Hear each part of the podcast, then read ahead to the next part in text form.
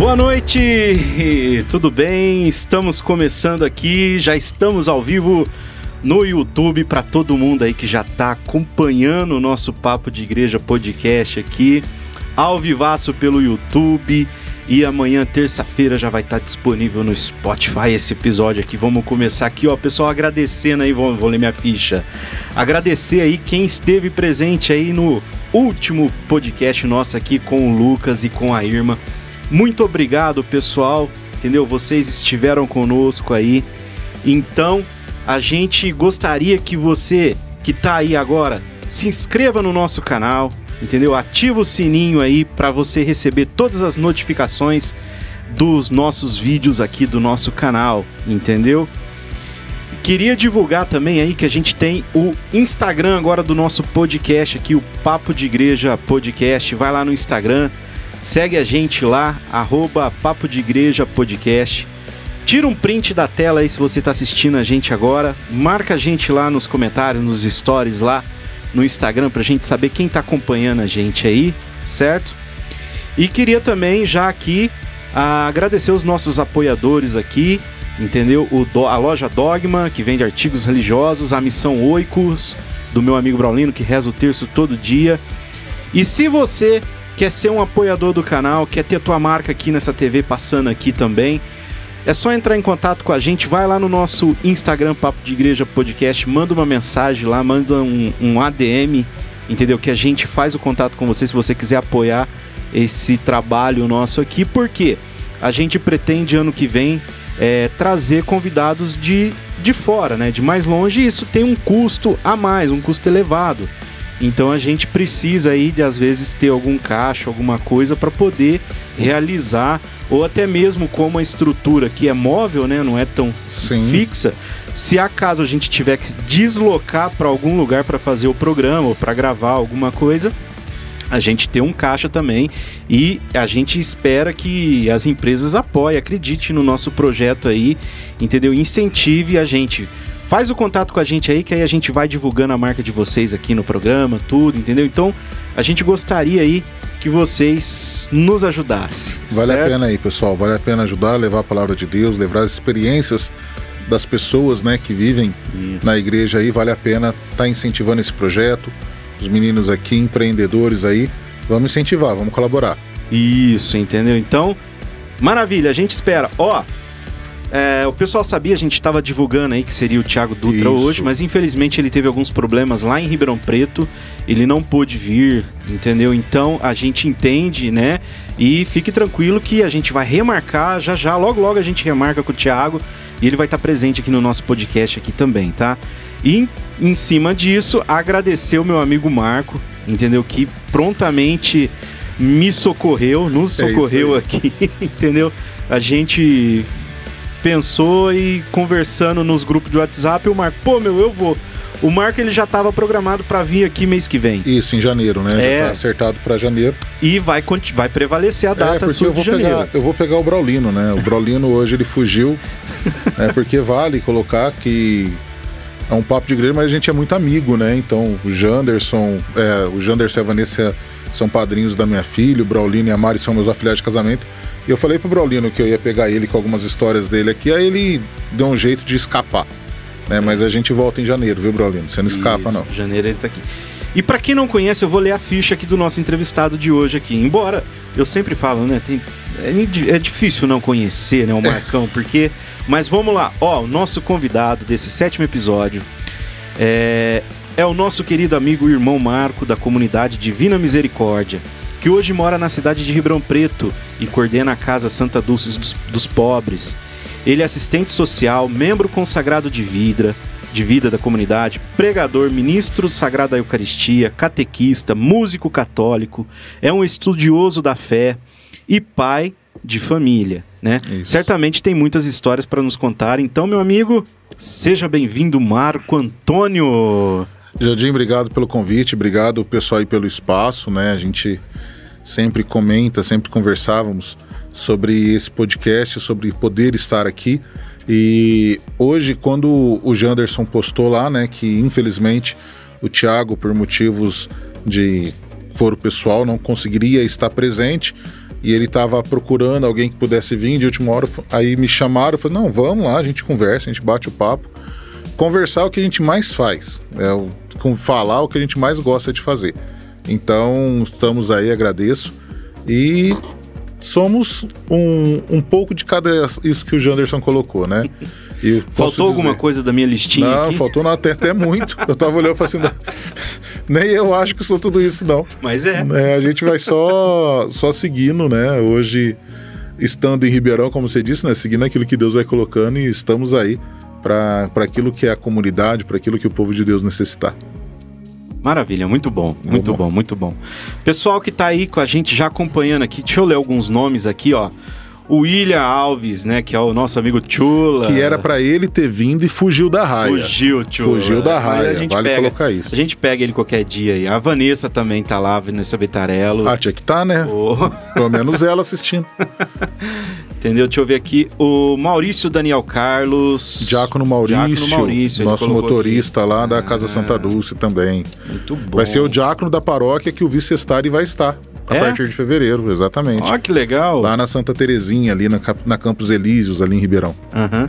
O Roberto Júnior tá aqui também. Ah, o Robertinho tá lá em Serrana. Boa, Roberto. Conhece? Irmão Roberto. A Flávia Chaves tá aqui também mandando boa noite. É nossa assistente social da Casa Santa Dulce. Eu falei que se caso eles não acompanhassem, eu não ia pagar o 13 terceiro, né? Olha. Então está tudo acompanhando, brincadeira. Sobre livre espontânea... Pressão. Deixa eu ver quem mais aqui. O Rafinha Lança também tá aí. Isso, obrigado. Chegou, mandou um oi. Aí, ó. Maravilha. Pessoal, vocês que estão aí, entendeu? Acompanhando a gente, se quiser interagir, coloque a sua pergunta aqui que já já a gente pega o telefone de novo se vocês quiserem fazer alguma pergunta pro Marco, colocar alguma observação, alguma coisa, fica à vontade, pessoal. Participem conosco, entendeu? É, é legal, a gente gosta que vocês interajam, entendeu? E tem essa interação entre a gente, tá? Então Exatamente. fica à vontade, posta aí que já já a gente cata aqui os comentários de novo para ler. É isso.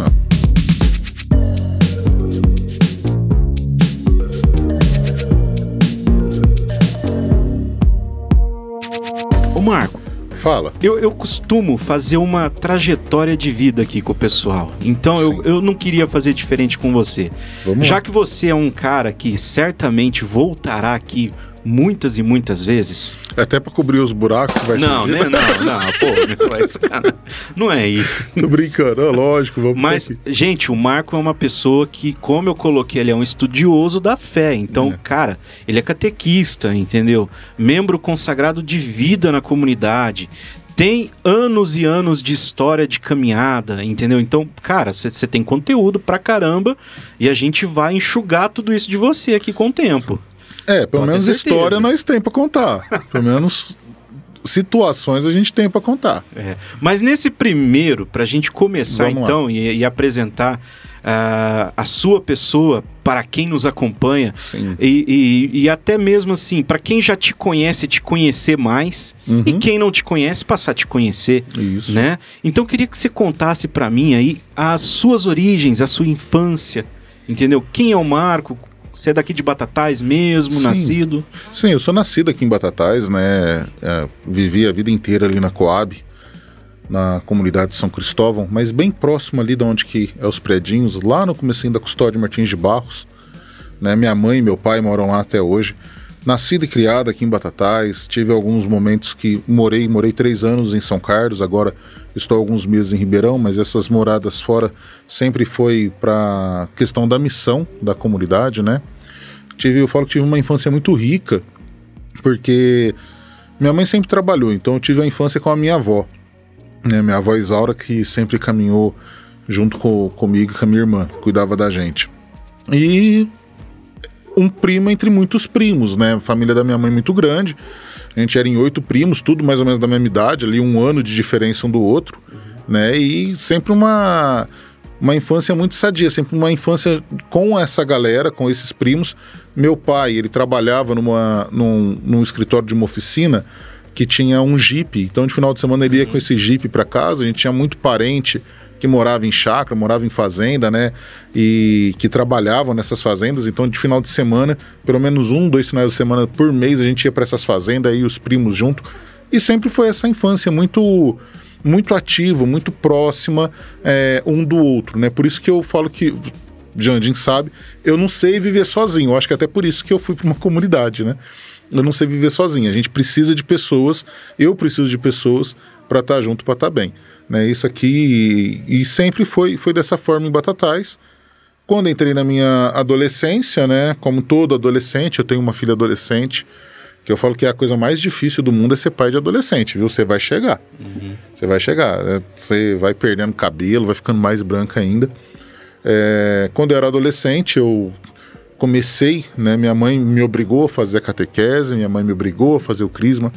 Não gostava de ir na igreja, não ia na igreja. Minha irmã começou a ir no grupo de jovens lá no Jusim, lá na Coab, era domingo à noite eu não ia, eu na época eu comecei a, a mexer com música. sua irmã começou em primeiro que você, então? Sim, minha irmã e as amigas dela começaram Ela é mais velha? Não, mais nova. Mais nova. A Bruna é mais nova, é um ano e três meses mais nova, a gente é bem próximo também. Tá.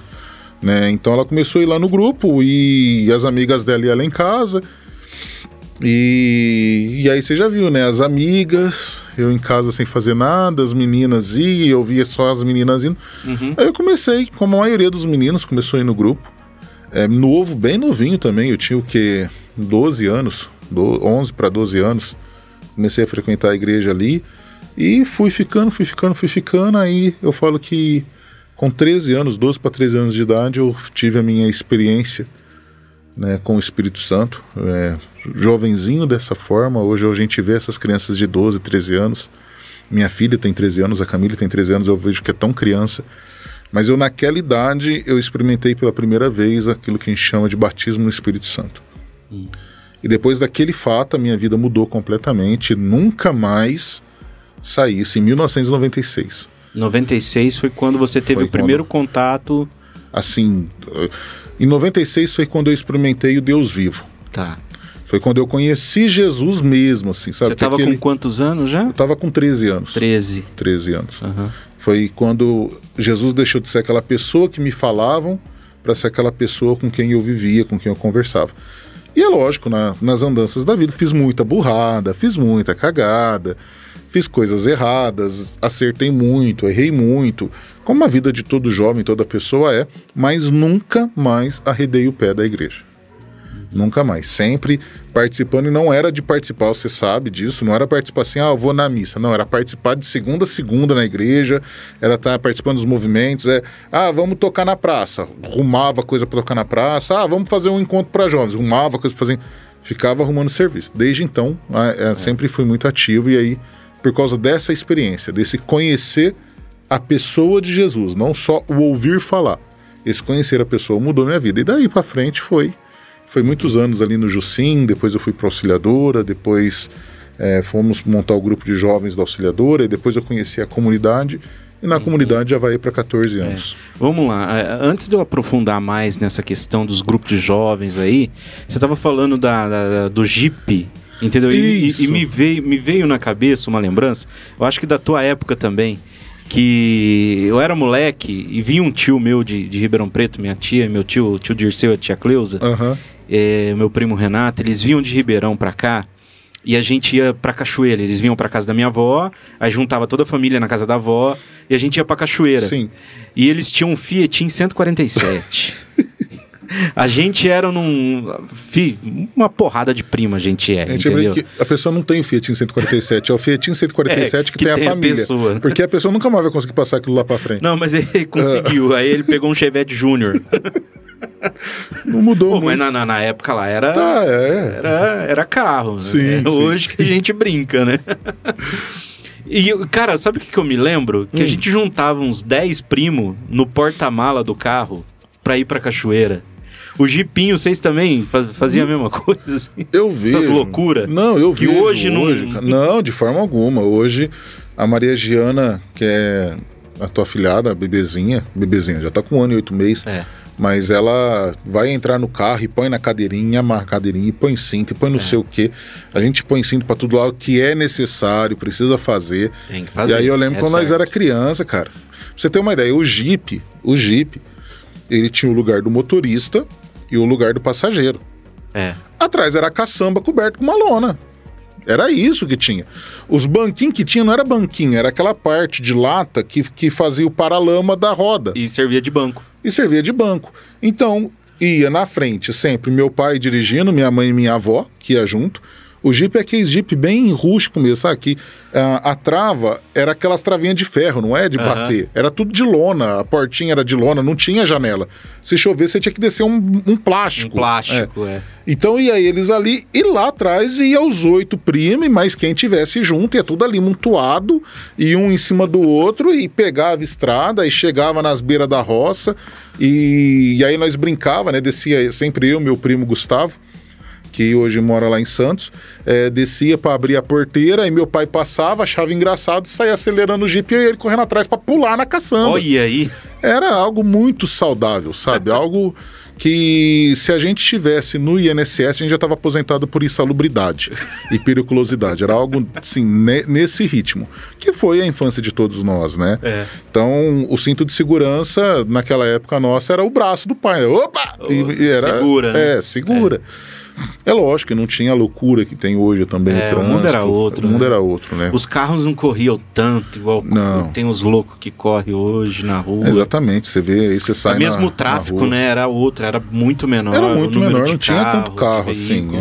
né? Quando a gente fala que a gente ia com os carros lotados assim, não é porque era divertido colocar a família toda dentro de um carro, é porque era o único Era o carro único carro. que a família toda tinha. Então E era vamos pra Cachoeira montar os 10 primos ali no porta-mala e a gente ia, cara. Que Isso. loucura que a E gente no- fazia. em Hoje- Fusca? Hoje, não pode. O pessoal nem sabe que Fusca tem aquele compartimento atrás do banco, né? É. Aquele porta-malinha ali, que ali já andamos muito ali. Era desse jeito mesmo e graças a Deus a gente teve essa oportunidade de vivenciar, né? As nossas brincadeiras quando a gente ia pra roça, é, eu lembro que a gente subia numa árvore e pulava em cima da palha do, do café. Então eu entrava desse jeito e saía no final da tarde, eu tava igual irmão Francisco. Pretinho, pretinho, pretinho, porque você imagina, a palha do café, Café, molhada, é. aquele fedor. Nossa senhora, eu não sei como que minha mãe aguentava ficar dentro de casa. Porque fermenta, né? Fermenta, e era brincadeira nossa. Subia na árvore e pulava na palha. Subia na árvore e pulava na palha. Quando não montava num balanço e os outros primos empurravam, quando o balanço estava lá em cima, você tinha que pular para ver quem chegava mais longe. E graças a Deus a gente sobreviveu a tudo isso. né? Nossa, cada história.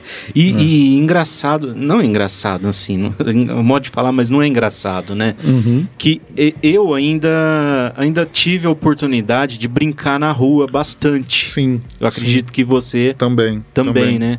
E a gente vê essa geração nova tá nascendo e os nossos filhos, Sim. entendeu? Não vão vivenciar como a gente vivenciou essas Não, coisas, né? Essas coisas não acontecem. Eu lembro que nem, como eu disse, minha mãe e meu pai moram ali, bem perto dos predinhos ali na Custódia Martins de Barros. Uhum. E ali antigamente era o Campo do Caveira. É. Então todo mundo conhecia ali como Campo do Caveira, É, porque era é um do lado. de, de futebol. É, era um pastão enorme, né? Que ficava do lado do cemitério. Então o pessoal colocava o nome do Campo do Caveira e ali eu brincava, ali eu jogava bola. Mesmo na porta de casa, a gente jogava bola, a gente brincava. Sempre lá em casa teve muitos amigos. Como eu comecei também no grupo de jovens muito jovem, também. Então, além dos primos, tinha os jovens do grupo de jovens que ia lá em casa. A gente sempre foi de agregar muito, né? E a gente brincava ali na porta, jogava bola, corria, brincava de pique-esconde. Eu lembro que agora entrando nas férias, a gente juntava ali na rua de baixo, a gente devia ser uns 15, 16 moleque, menina, brincando de pique-esconde até 7, 8 horas da noite. Hoje minha filha vai na escola, minha filha mora, a gente mora a 200 metros de onde a Camila estuda. Eu vou com ela até na esquina, espero ela entrar dentro do portão da escola para eu entrar para dentro de casa. E eu vejo, de tão perto que é, eu vejo, ela atravessa para cima e entra no portão. Porque infelizmente a insegurança, né, que nós pais hoje temos com tudo aquilo que a gente assiste, com tudo aquilo que a gente vê, é, acaba deixando a gente muito preocupado e de fato os nossos filhos acabam que não tendo a possibilidade, a oportunidade dessa infância que nós tivemos. Né?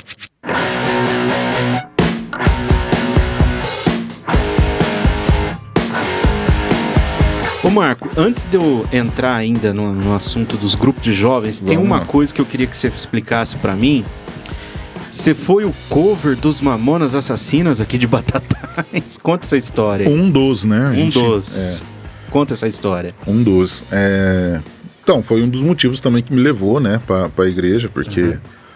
A gente começou, né, aqui em Batatais, logo que os Mamonas Assassinas acabou morrendo, né, Olha que curiosidade, eu também comecei a me envolver com música por causa dos Mamonas. do fato da, da morte deles. Então, os Mamonas Assassinas acabou acontecendo um acidente, que todo mundo, ou pelo menos o pessoal mais antigo se lembra. E meu primo, o Gustavo, junto com o Marcelo Maluf, né? Também foi grande amigo meu, infelizmente hoje já está junto de Deus. Marcelo Maluf, eles estudavam lá no Portinari e eles montaram um dia, essas apresentações que tinha de uhum. colégio, né? A, a diferença deles para mim é coisa de dois a três anos de idade. Então eles estavam lá na sétima, oitava série. Eles fizeram uma apresentação, gostaram da ideia e, e aí quiseram montar esse grupinho dos Mamonas Assassinas para fazer animação em festa de aniversário. Uhum. Né? E me chamaram, e eu lembro que a primeira festa de aniversário que eu fui, eu ganhei 5 reais, achei que tava rico. Nossa! Né? Por causa que eu tinha 11 anos já, na época. Já começou com cachê. Já começou com cachê. E eu lembro que a roupa que eu vesti, a gente não tinha roupa nenhuma, então eu pus uma roupa da minha avó. Pus uma saia da minha avó, uma blusa, e eu lembro que a gente começava a apresentação com aquela música Carruagem de Fogo. Uhum. E eles falaram assim: ó, você tem que ir lá na frente ficar dançando essa música e nós vamos entrando. Nós era só em três, era algo muito, muito bobo, muito amador. E eu, a gente fazia isso e era uma alegria, mas isso foi desenvolvendo, foi depois a gente arrumou os outros integrantes, né? Depois veio o Leonardo, depois veio o Daniel, irmão do, do Marcelo, o de Lima também, que hoje está morando lá na França, também ajudou a gente durante um período. Foi juntando, era, era os amigos e a gente foi fazendo até as roupas, né? A gente fez. Então eu tinha roupa de presidiário, tinha roupa de chapolim, eu tinha roupa de coelhinho. Hoje nada disso serviria, né? Porque é. imagina um coelhinho pesando 140 quilos, não ia dar certo, né? Era mais fácil fazer uma roupa de hipopótamo. Mas nós tínhamos tudo aquilo e aí nós dividíamos, ó, não, o Marco vai ficar como baterista, fulano vai ficar como isso. E ninguém tocava nada, nada, nada, nada. A gente só fazia imitava mesmo, não era uhum. nem cover, porque cover hoje é, é. você fazer, Os né? Cara toca igual, é, eu vejo, igual. Eu vejo o Jandim é. aqui direto posto cover aí de bateria de alguma coisa, de música, né?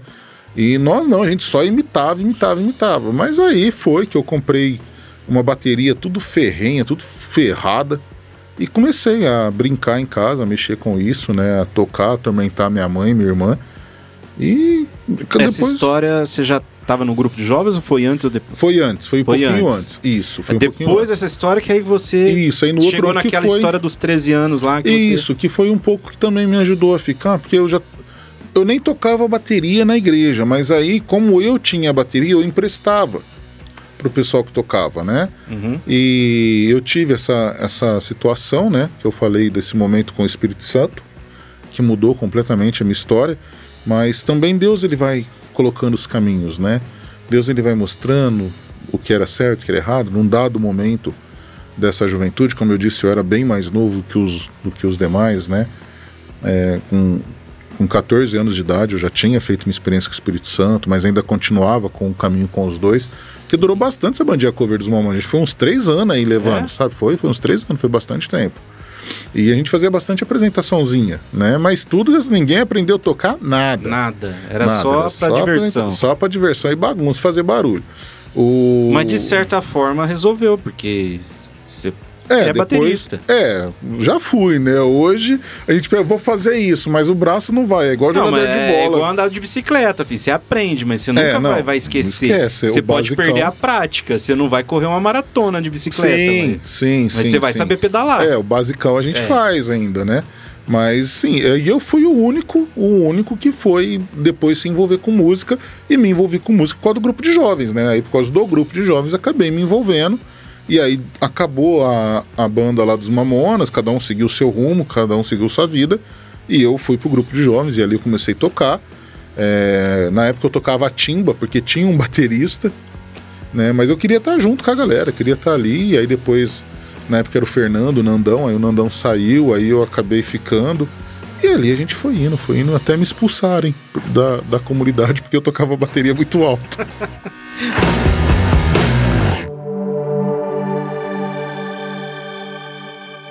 Então vamos lá, vamos lá, vamos pegar então.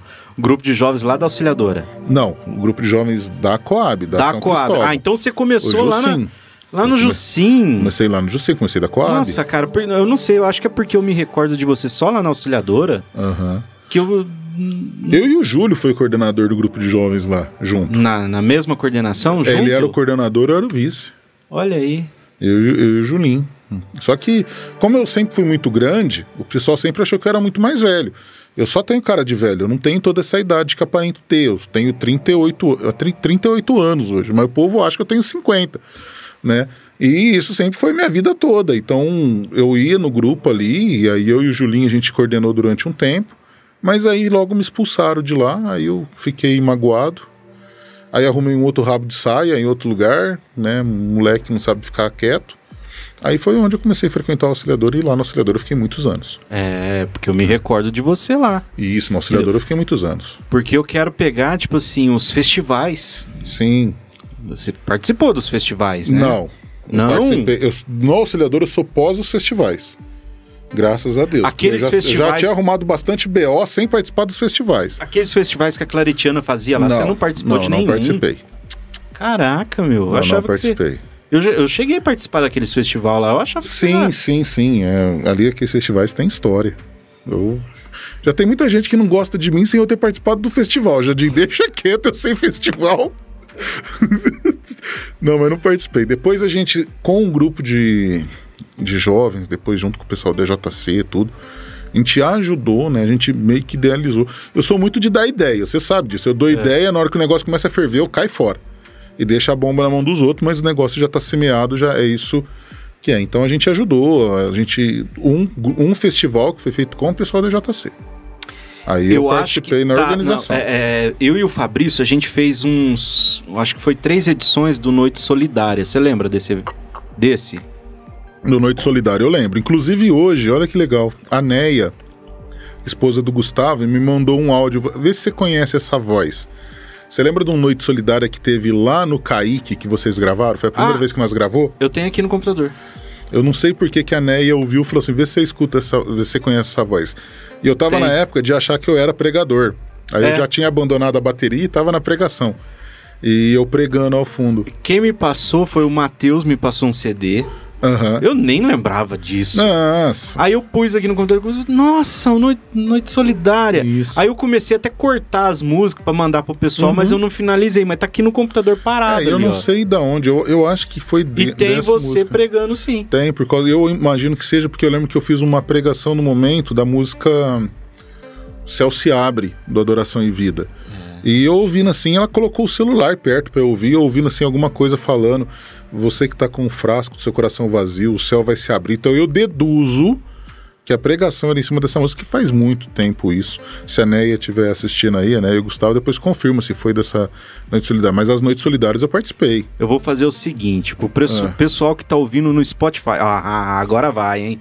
Ó, pessoal, eu falo que o, o, YouTube é legal, pessoal, que tem o vídeo, vocês estão acompanhando ao vivo, pode escrever no chat, a gente é, lê tá... aqui na ó, hora. Até meu pai tá aqui, ó, irmão Francisco, a sua bênção. Ô, oh, Diácono. Tem que falar, senão depois... é, bênção, Diácono. Aí já vem as bombas, aí já tem Julinho, já tem Maurício, já começa a dar medo é, das ó. perguntas. Não, mas vamos lá. Vamos, vamos seguindo então, aqui que o papo é, tá Eu vou fazer o seguinte, então. Para quem.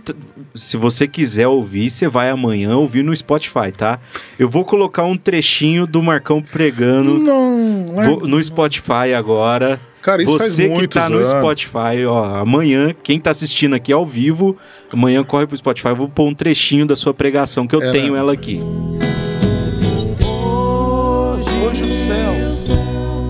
Se abrem para derramar a única coisa que você pode receber. A única coisa que Jesus lhe prometeu. A única coisa que aquilo que você precisa. Você não precisa de mais nada, você não precisa de alegria, você não precisa de nada se você não tiver o Espírito Santo. Coloca a mão no seu coração agora. Pensa como está seu coração. Pensa como está seu coração. O pessoal que está lá fora também coloca a mão no seu coração. Pensa como que está esse frasco, se ele está vazio. Quantas e quantas vezes o céu se abriu sobre você para lhe derramar graças, para lhe derramar bênçãos, e você deixou a graça passar. De nada vale estar aqui na frente, de nada vale estar à frente de um movimento, à frente de uma pastoral, se não for para ser conduzido pelo Espírito Santo. Como o evangelho da missa desse final de semana falava: se fordes fiel ao meu mandamento, intercederei ao Pai que ele derrame abundantemente o Espírito Santo sobre vocês.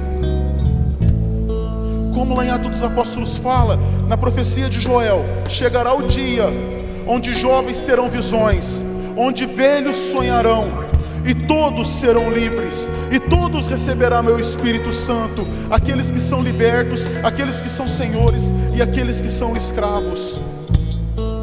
Quantas oportunidades você perdeu de ter uma vida modificada, de ter uma vida nova pelo Espírito Santo?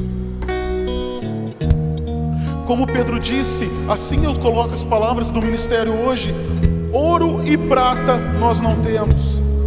O que nós temos, nós viemos dar de coração, que é o Espírito Santo. Eu quero convidar você que está sentado, que se levante nesse momento. Não por causa do ministério, não por causa da música, não por causa do evento. Eu queria mais lhe pedir coragem para que se junte em uma só família, em uma só igreja aqui na quadra. Saia do seu comodismo e venha Venha, tenha coragem, venha até a quadra, vamos orar em igreja, porque a palavra disse: no dia de Pentecostes estavam todos reunidos, estavam todos reunidos no mesmo lugar, estavam todos reunidos e ali se derramou fogo, e ali se derramou bênção. Nós queremos seguir o mandamento que Santa Teresa d'Ávila nos deixa: ide por toda a terra e seja fogo na terra. E é esse fogo que nós queremos trazer hoje para vocês. Oremos por todas aquelas famílias que podiam estar aqui hoje não está. Oremos por todos aqueles jovens que podiam estar aqui hoje não está. Hoje o céu se abre para te derramar sua bênção. Coloca a mão onde te dói, se é dor de cabeça, se é dor na perna, se é dor no coração. Como anda a tua vida amorosa, jovem? Como anda teu relacionamento? Quanto amor você tem mendigado? Quanto amor você tem buscado onde não precisava? Quanto amor você tem mendigado a pessoas que não podem te dar o amor que Deus está aqui para te dar, que é o Espírito Santo. Coloque onde tem sofrido. Se o problema é na tua casa, levanta a mão e mostra onde para Deus onde está a sua casa. Aponte a sua casa, não tenha vergonha, pois nós estamos aqui para levar o Espírito Santo. Fecha seus olhos. O momento que você tem com Deus.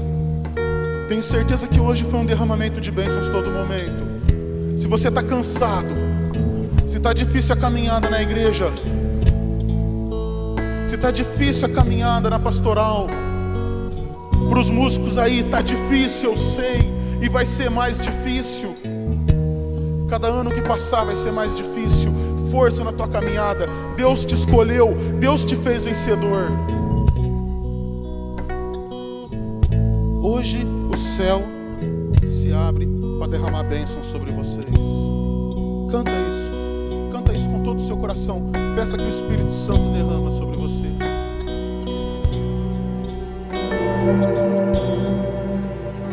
Era mais gritaria do que tudo, gente. Vocês não têm ideia, não. Vocês vão achar que vocês estão dentro da, da do, do, culto da Universal. Mas tá valendo, era, era o começo, né? O aprendizado, né? A gente. Uhum. Eu falo aquele ímpeto, né? Que eu falo que muitas vezes faz falta, né? Uhum. Eu comentava com a Vanessa, a gente assistiu na última formação que a gente teve presencial aqui da comunidade de aliança, com o irmão Francisco, ele colocou uma palestra pra gente do Moisés. E e o que ele falava lá, ele cobrava lá, e eu depois comentei com a Vanessa, engraçado que ele cobra, a gente concorda. E para nós hoje é tão difícil, lá no começo era tudo tão real, né? A gente acordar. Quantas vezes a gente acordava três horas da manhã para rezar o terço da misericórdia? É. Passava madrugadas inteiras em adoração. Tinha final de semana que eu não tinha nada que fazer, eu ia, pedia pro, pro, pro padre, né? na época o padre Ângelo, eu lembro uhum. que eu fiz isso uma vez. Juntava uma galerinha, quatro, cinco pessoas, a gente passava a madrugada inteira em adoração, né? Mas tem esse áudio, eu nem sabia. Hoje, eu sei que comentou da Noite Solidária, né? Mandou.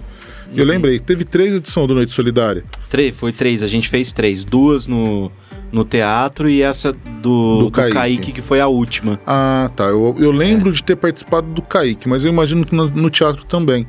Porque a gente depois, ali no Auxiliador, a gente montou o Ministério Dom Maior, você lembra disso, né? Lembro. Do lembro, Ministério Dom Maior, Maior, e aí já com o Ministério Dom Maior, eu já saí da bateria, coloquei o Erivelto, né? E como eu disse, eu gosto muito de lançar ideia e cair fora, né? E aí eu acompanhava o ministério como pregador, né? Uhum. E aí eu não sei porque o pessoal na época gostava muito da, da, da, minha pregação, o pessoal jovem. Hoje gosta, né? Lógico que hoje tem outras nuances. Mas aí, como eu ia sempre pregar muito e eu não sei pregar sem música, Uhum. às vezes até acabo colocando os outros em frio. Eu lembrei daquela, da- do dia que a gente tava aqui da, da escolhida, que eu te coloquei em frio, que a gente fazia a pregação Ah, é. né, da música. Aham. E aí eu precisava de alguém tocar bateria, e aí o Erivelto foi pra bateria, e a gente juntou o pessoal da São Cristóvão com o pessoal da Auxiliadora. E aí foi, foi nessa época aí que, que já era o Dom Maior que já, já ia e eu não tocava, eu só pregava. E ficou bastante tempo ali, né? Ficamos. Ali na Auxiliadora eu fiquei seis anos. O, uma, Até mais, quem mais? Quem uma, uma vez anos. você me passou um. Eu tenho aqui também, eu, Aham. eu guardo tudo. É, uns áudios de vocês tocando, o Renan também tava tocando, Sim, umas sim. músicas que você. Eu acho que é três ou quatro músicas. Que vocês escreviam, faziam música também. Sim, a gente com o Ministério Dom Maior, ah, a gente participou do Halel Fest, né? A gente conseguiu ir É. pro Halel Fest. E foi um CDzinho, acho que era cinco músicas que tinha. É, eu que- acho que é, é, isso mesmo. é. Eu, eu tenho guardado aqui. Porque cada ministério podia se inscrever com cinco músicas. E aí a gente gravou as cinco. O que nós tínhamos, nós gravou na época, né? Que foi. Ah, não vou lembrar o nome das músicas de nenhum, mas o Renan fazia parte. O Renan ele encabeçava, né? O Renan era. Ele era o paizão da galera ali, né? Que orientava a gente na questão de música, E orientava. o Renan é como- um baita um músico. É. baita Ali era o músico, era o Renan, né? O músico ali da história era o Renan. Aqui em Batatais, E- o Renan é um dos. É, e eu falo que ele teve uma paciência, uma caridade com a gente. A gente colocava música absurda na missa, ele com todo carinho, com todo cuidado. Não, não é essa música não, vamos tocar tal, né? E para quem é, fez pregação, né? Para quem é pregador, o irmão Francisco também fala muito isso. Você tá numa pregação junto com o Renan era muito diferenciado. Uhum. Porque o Renan é aquela pessoa que não precisa de uma cifra, não precisa de uma É, ele- partitura. ele vai e ele tá ouvindo ali o que a pessoa tá falando, e ele buscava aquelas músicas, né? E eu falo que a gente é da época do do grupo de oração, do grupo de jovens, que hoje as músicas que tem são lindas, cara. Adoro ouvir Frei Gilson, Colo de Deus, adoro Uhum. esse pessoal nesse ritmo. Mas quando a gente ouvia um Padre Zezinho, É. um Padre Joãozinho, quão profunda eram as letras, né?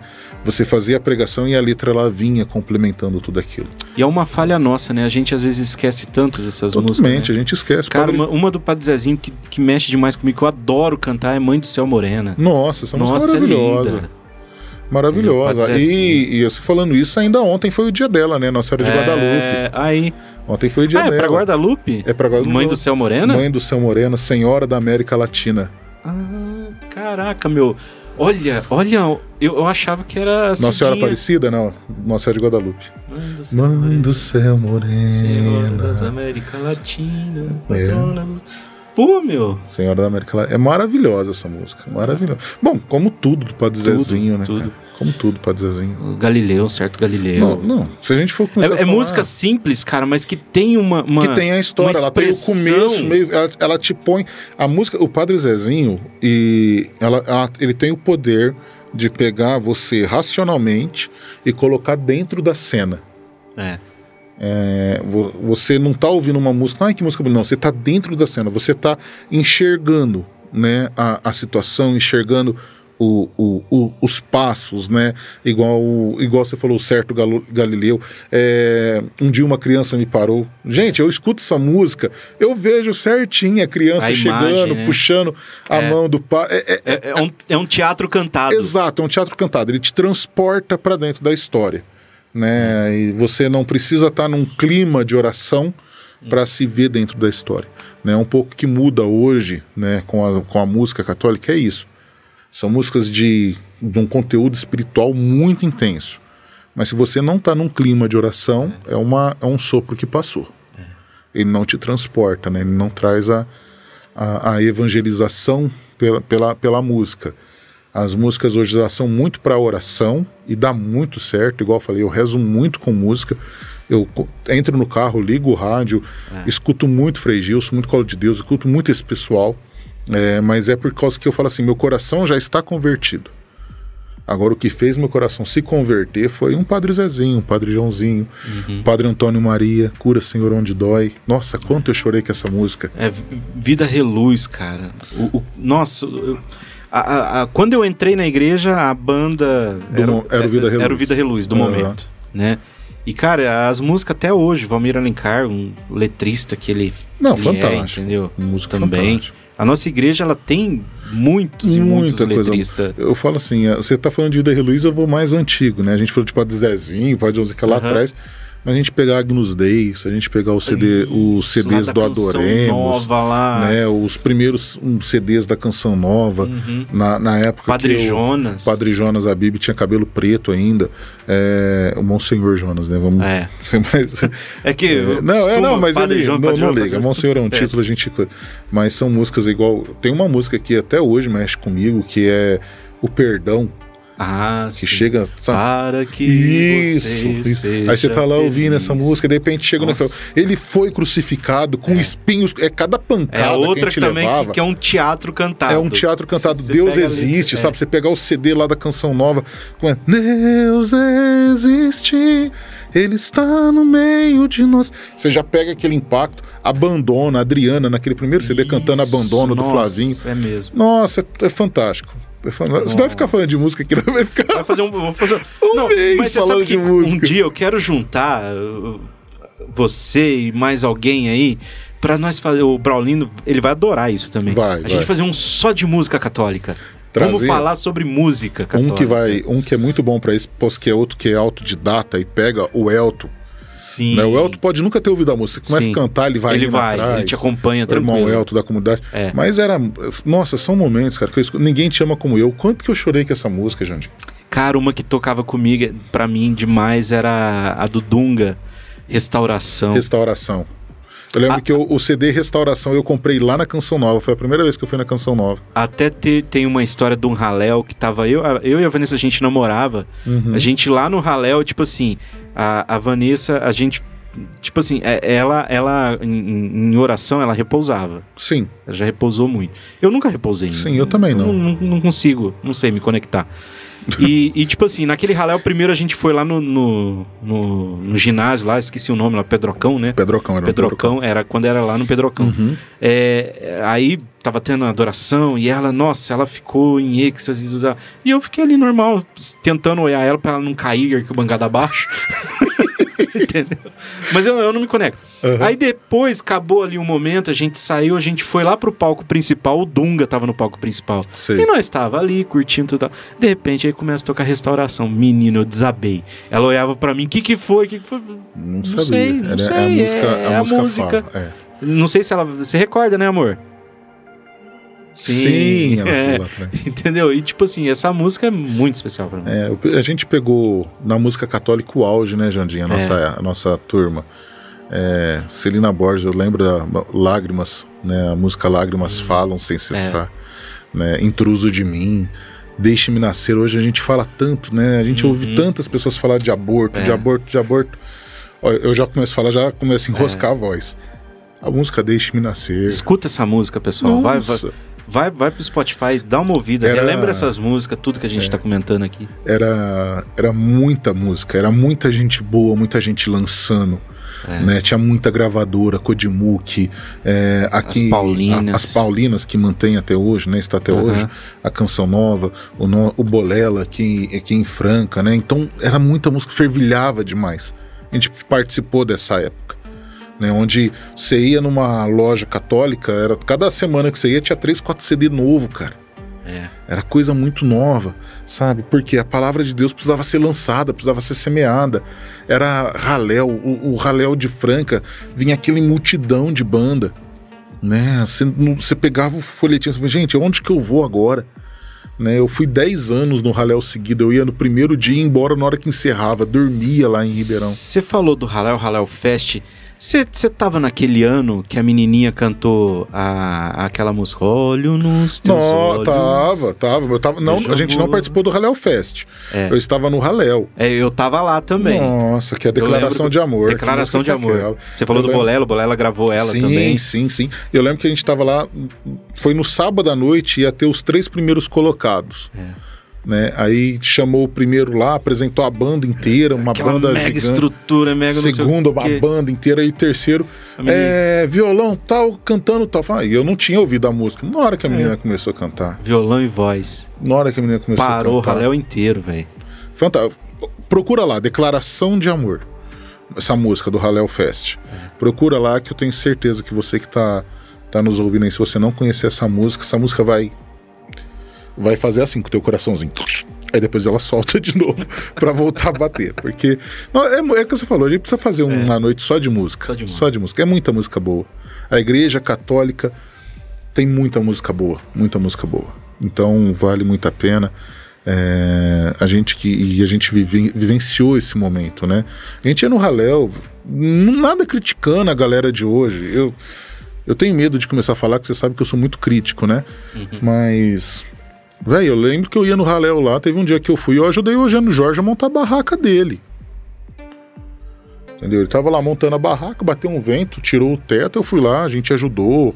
Esticou, Eugênio, bate uma foto aqui. A minha primeira foto que eu tirei com a Adriana no Halel, ela tava sentada na barraquinha comendo pastel.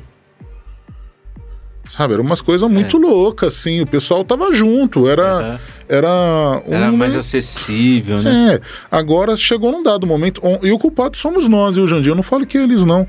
Onde a gente começou a endeusar, né? Até a, a mensagem, quem recebe meus videozinhos aí semanal, né? A mensagem que eu postei do evangelho de, de ontem, né, para essa semana, e o evangelho de ontem falava, né? Que João Batista fala que viria aquele que iria batizar com fogo, que não era nem digno de desamarrar as sandálias, né? E, infelizmente, num dado momento, a gente confundiu as coisas. Parafraseando Martim Valverde, a gente começou a bater palma pro burro que carregava Jesus, não para Jesus. Putz. Então a gente começou a colocar os cantores, velho. Os cantores não é Perfeito. ninguém. Os cantores não é ninguém. Se ele não tiver apelação do Espírito Santo, é, não é ninguém. Entendeu? É, não que não tenha qualidade musical, não que não tenha dedicação, não que precisa de estudar, que entrega a vida a isso. Mas e- eles têm essa noção, viu, Janderson? Eles têm a noção de que eles estão ali para levar a palavra de algo que é muito maior do que eles. Só que, infelizmente, nós, é, aos- necessitando tanto de ídolos, a gente acabou que colocamos muitos cantores nos pedestais, onde acabou, acabamos afastando eles de nós. É. Né? Onde eles vão no raléu. Vocês vão comer um pastel no raléu, ninguém dá sossego. É. Então, muitas vezes não é eles que não querem estar no meio do povo, mas é que o povo acabou confundindo as coisas. Eles estão ali só. É como um padre, né, na missa. Por que, que ninguém vai lá pedir bem, é, abraçar o padre, pedir autógrafo pro padre durante a missa? Ele tá lá na frente, ele tá celebrando. E até achei engraçado você falando quando a Anessa foi- começou como ministra, né? A Maria Antônia ali embaixo, né? Eu tô dando catequese pra criança lá em Ribeirão Preto, aí uma criança perguntou: Eu posso ir lá no palco? Não é palco. Mas na visão das É, crianças visão, são isso, a, né? A inocência. Por quê? Porque o padre tá ali presidindo uma celebração onde todos estão celebrando. Né? Então é essa consciência nós tivemos com os padres. Né? Então a gente também precisa ter com os missionários, porque é, missionário sofre muito. Cantor, palestrante, pregador sofre muito com essa, com esse assédio, né? Porque a gente sabe que não é nós, a gente não tá ali. É, é lógico que o ego, a gente fica feliz quando alguém chega, né? Elogia uma pregação, tudo, mas a gente não pode endeusar. A gente só é o burrinho que carrega Jesus. Só isso, a gente não passa de um burro. Se Jesus sair de nós assim, e é porque ele não vai sair, né? Porque nós somos templos do Espírito Santo, mas nós sem Jesus a gente só vai ser um burrinho pastando. né? Então isso tem que ficar muito claro.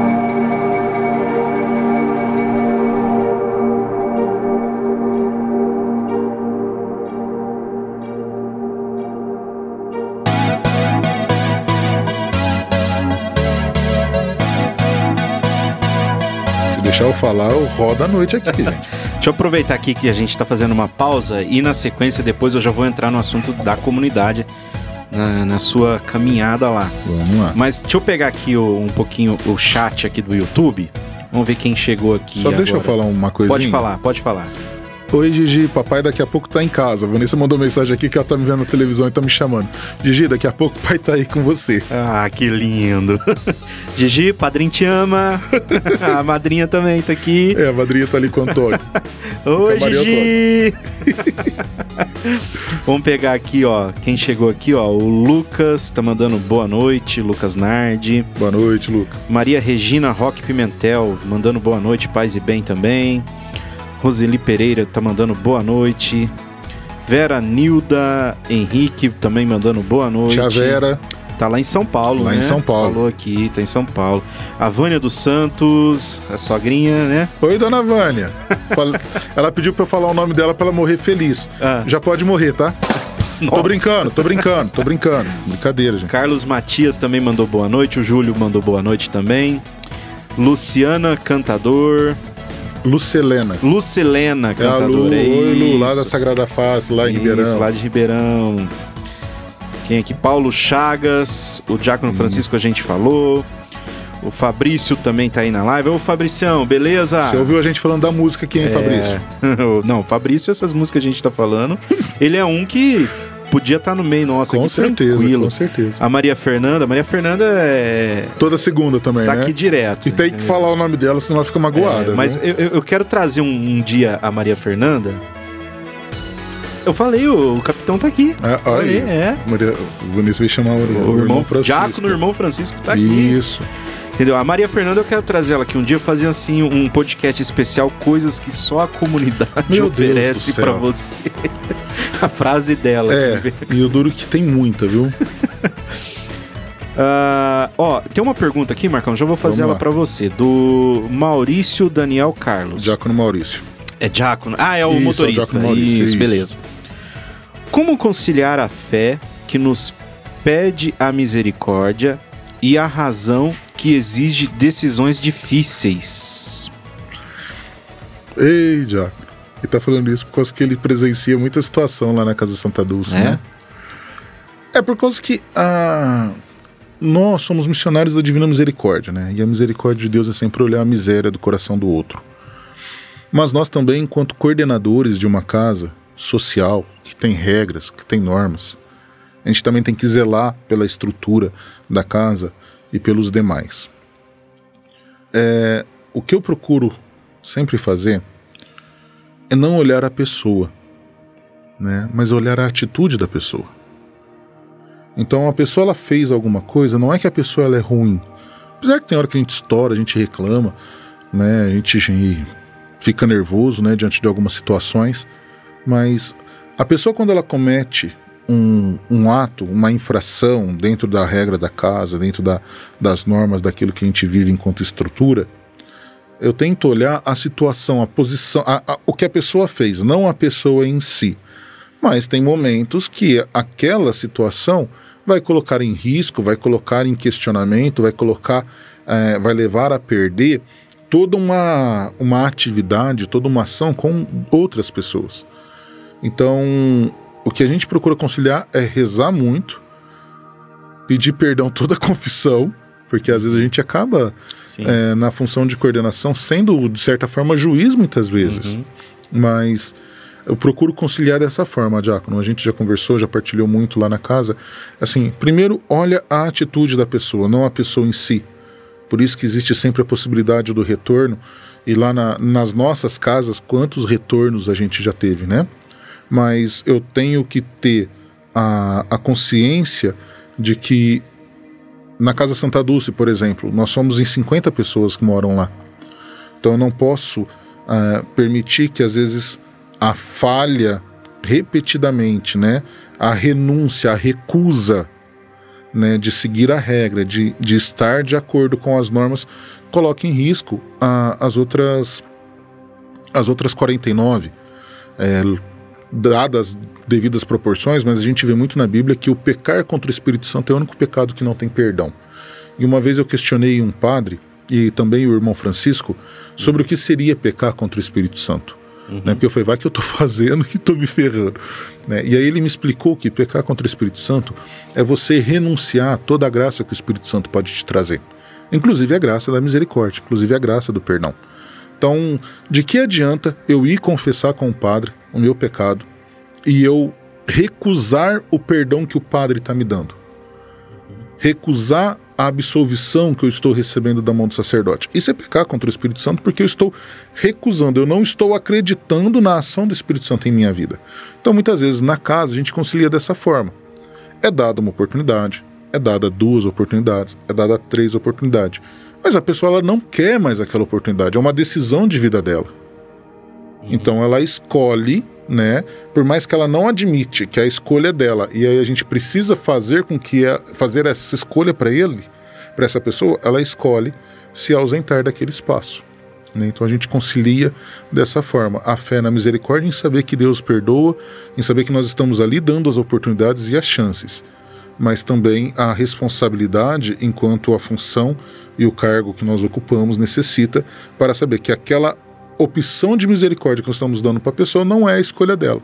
Ela escolhe ainda permanecer no erro, permanecer em risco. Legal. Muito bom. Eu acho que é isso.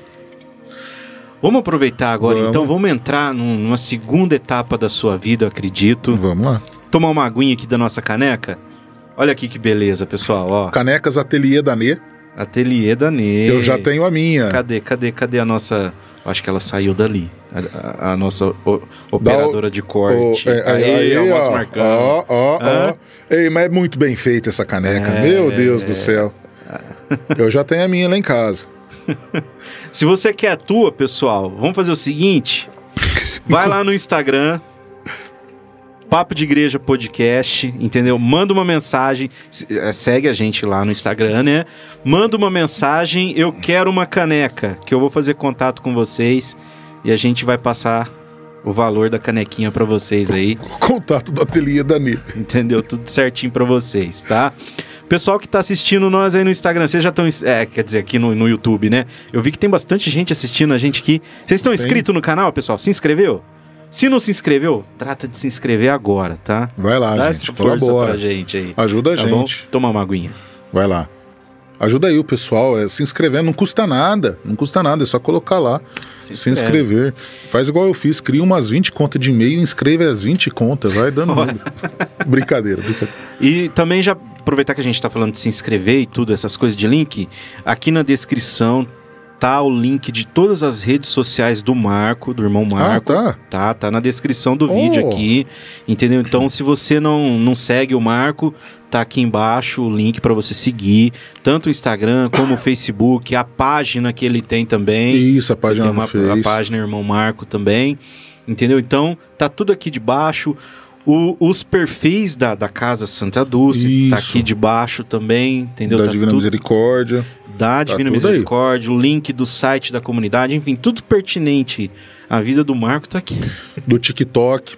Ah, o TikTok eu não pus. Ó, e ainda bem, vocês não vão ver eu Nossa. dançando.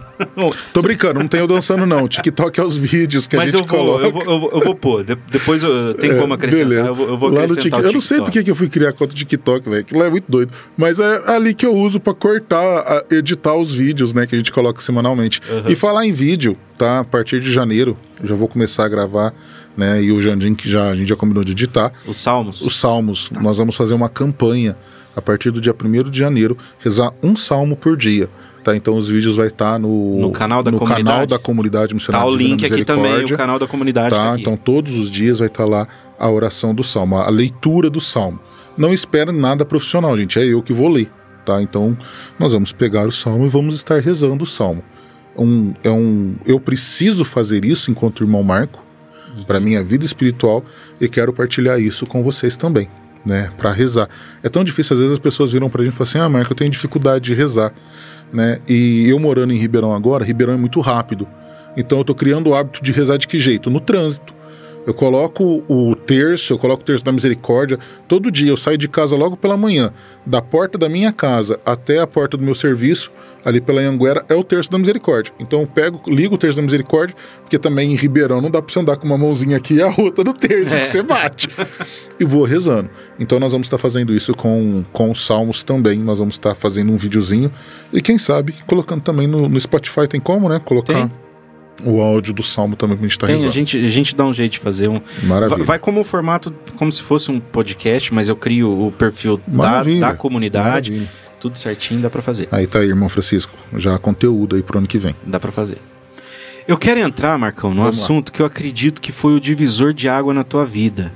Como que você conheceu a CMDM, se encantou com o trabalho e esse começo do, do Marco Aham. na comunidade. Conta pra nós Tá. aí. Vai ser uma surpresa para muita gente, né? É, Eu conheço o irmão Francisco há muitos anos, quando o Janderson falou lá na auxiliadora, né? Comecei a frequentar a auxiliadora, na época eu namorava uma menina que frequentava a comunidade, é, conheci o irmão Francisco no grupo de oração lá, né?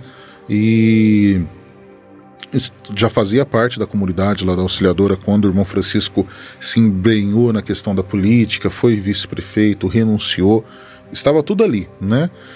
E quando ele fundou a comunidade eu também participava ali. Então eu não participei da ata de fundação, mas logo no comecinho a gente vinha de final de semana na comunidade, é, de domingo ver como que era. A gente veio algumas vezes nem acolhimento, nem acolhidos ainda tinha. A gente vinha como um amigo né, da, da comunidade. E, e assim foi indo. Depois é, eu comecei a namorar a Vanessa, né? A gente começou com um grupo de oração para jovens lá na auxiliadora, né? E eu terminei o relacionamento, conheci, conheci não, né? Comecei a namorar a Vanessa, que a Vanessa eu conheço desde criancinha, né? Eu e a Vanessa começamos a ficar junto e ali foi indo e o grupo de oração acontecendo. E a Vanessa, num dado momento, ela ela tá, entrou num momento de depressão. Né? Ela teve depressão e, como apoio para esses momentos de depressão, ela ia conversar muito com o irmão Francisco. Ela estava afastada do serviço, eu trabalhando, e ela ia conversar muito com o irmão Francisco.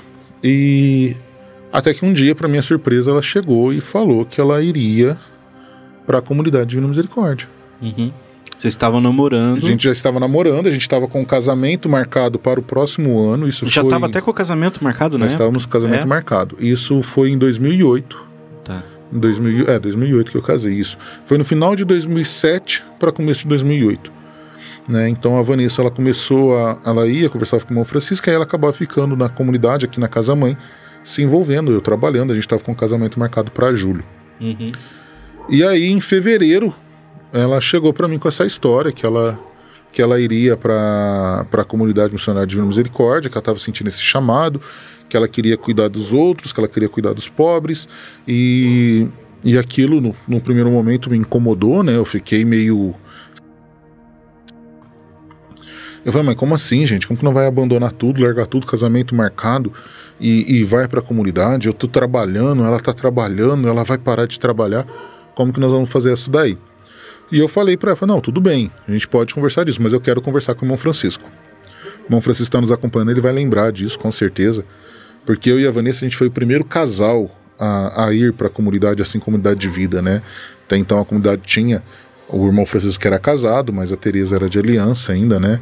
E a comunidade estava ali, apesar de dos seus cinco anos, cinco não, é, dos seus cinco anos de caminhada, mas ainda estava se estruturando, né? Muito no começo.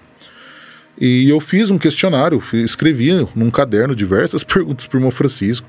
Se eu estando na comunidade, eu ia poder ter minha casa, se eu ia ter que morar com os meninos, uhum. se eu ia poder tomar minha cerveja. Todas essas coisas eu coloquei. E sentei com o irmão Francisco, conversei. Aí o irmão Francisco, muito solícito, como ele sempre foi, né, muito acolhedor, e aí conversamos tudo. E todo aquele medo que estava no meu coração foi se indo embora. E o irmão Francisco ainda falou: antes de vocês tomarem qualquer decisão, rezem, rezem, rezem, rezem. E não demorou uma semana, a gente voltou lá e falou: a gente rezou e nós vamos vir para a comunidade. Vocês decidiram? Decidimos. E aí, o que, que eu fiz? Fui no meu serviço, pedi demissão. Nossa. Casamento marcado em julho. A Vanessa pediu demissão do serviço dela. E o irmão Francisco só falou assim: só que não dá para vocês casarem em julho. Nós temos um apartamento lá no na FEBEM, né, onde é hoje o Lar Madre Teresa de Calcutá, onde o irmão Rafael e a irmã Lucimar moram até hoje. Nós temos aquele apartamento que nós vamos reformar e vocês vão morar lá. Pode ser. Uhum. Para nós, se ele falasse que a gente ia morar num barraco, podia ser, porque Deus, quando chama, cara, ele, ele vira a gente do avesso. Né? Deus ele dá um chacoalhão assim, ele vira a gente do avesso. E quando a gente tem a coragem para abraçar aquilo, a gente abraça e vai acontecendo, as coisas vão acontecendo. Hum, às vezes a gente. E Deus ele tá a chamar a gente a todo momento. Não pensa que eu falei isso, que Deus chama alguns especiais. Não, Deus chama todos nós a todo momento. Sim. Deus ele nunca parou de falar. Eu vi essa frase, não lembro onde essa semana, mas Deus nunca parou de falar, a gente que parou de ouvir. Hum. A gente que parou de ouvir. Né? Então, naquele momento, quando a gente decidiu aquilo, parecia que o nosso coração era como se fosse um sonrisal na água, fervilhava. A gente ficou feliz e a gente saiu falando para todo mundo. E foi um balde de água fria, porque todo mundo chamou a gente de louco. É, eu fui muito condenado, falando que estava colocando a Vanessa em risco. E tudo aquilo foi, foi, bem, foi bem complicado no começo. Uhum. A gente não tinha dinheiro para reformar o apartamento. A o... família, como. A, apoio, não, apoio, não, não, não, teve apoio. Não. não. A família não é que apoiou, a família concordou, porque não adiantava. Você sabe, uhum. eu sou muito teimoso, então É, pus um, é. eu pus um negócio na cabeça, sabe melhor do que ninguém. Era, era uma decisão dos dois. Era uma decisão nossa, eu pus um negócio na cabeça que lá vai acontecer e ou eu vou fazer ou eu vou morrer tentando, né? Então a gente foi nessa, nessa linha, o dinheirinho que a gente tinha dos acertos que a gente pediu da emissão, que já não era muito, porque foi pedido. A gente juntou, compramos um pouco de material também de construção. O irmão Elton foi que reformou a, Ele o foi o- a apartamento mão de lá. obra. Foi a mão de obra. Eu ia lá pra bater massa e só passava raiva, porque eu não sei segurar uma enxada na mão, gente. Eu nunca trabalhei com essas coisas. E reformamos. E Deus quis que nós nos casássemos dia 20 de dezembro, né? Já à beira do Natal. E eu lembro algo muito profundo que o padre Nilci falou no nosso casamento. Ah, Porque o irmão Francisco ele já estava na escola diaconal, se eu não estou enganado. Não, não estava, né? Ah, não lembro, irmão. O senhor depois me recorda. Não sei se em 2008 ele já estava na escola diaconal. Mas ele ou estava na escola ou não, que ele foi nosso padrinho de casamento. E o padre Nilci estava celebrando, uhum. né? E quem estava ajudando o padre Nilci na época foi o padre Eduardo Tibério, que na época era seminarista. Era que estava seminarista aqui. ainda. E o padre Nilce falou uma coisa muito importante para nós, que isso gravou demais. Ele falou que Deus quis que o nosso casamento fosse diante do presépio, diante daquela pobreza que o Senhor, que nós estávamos escolhendo a viver na partir daquele momento, né? Que eu e a Vanessa, a gente casou e fomos direto para a comunidade. Uhum. A gente casou e fomos lá para o apartamento. Tanto é que a gente chegou no apartamento, eu tinha esquecido de instalar o chuveiro Não tinha. não tinha chuveiro no apartamento.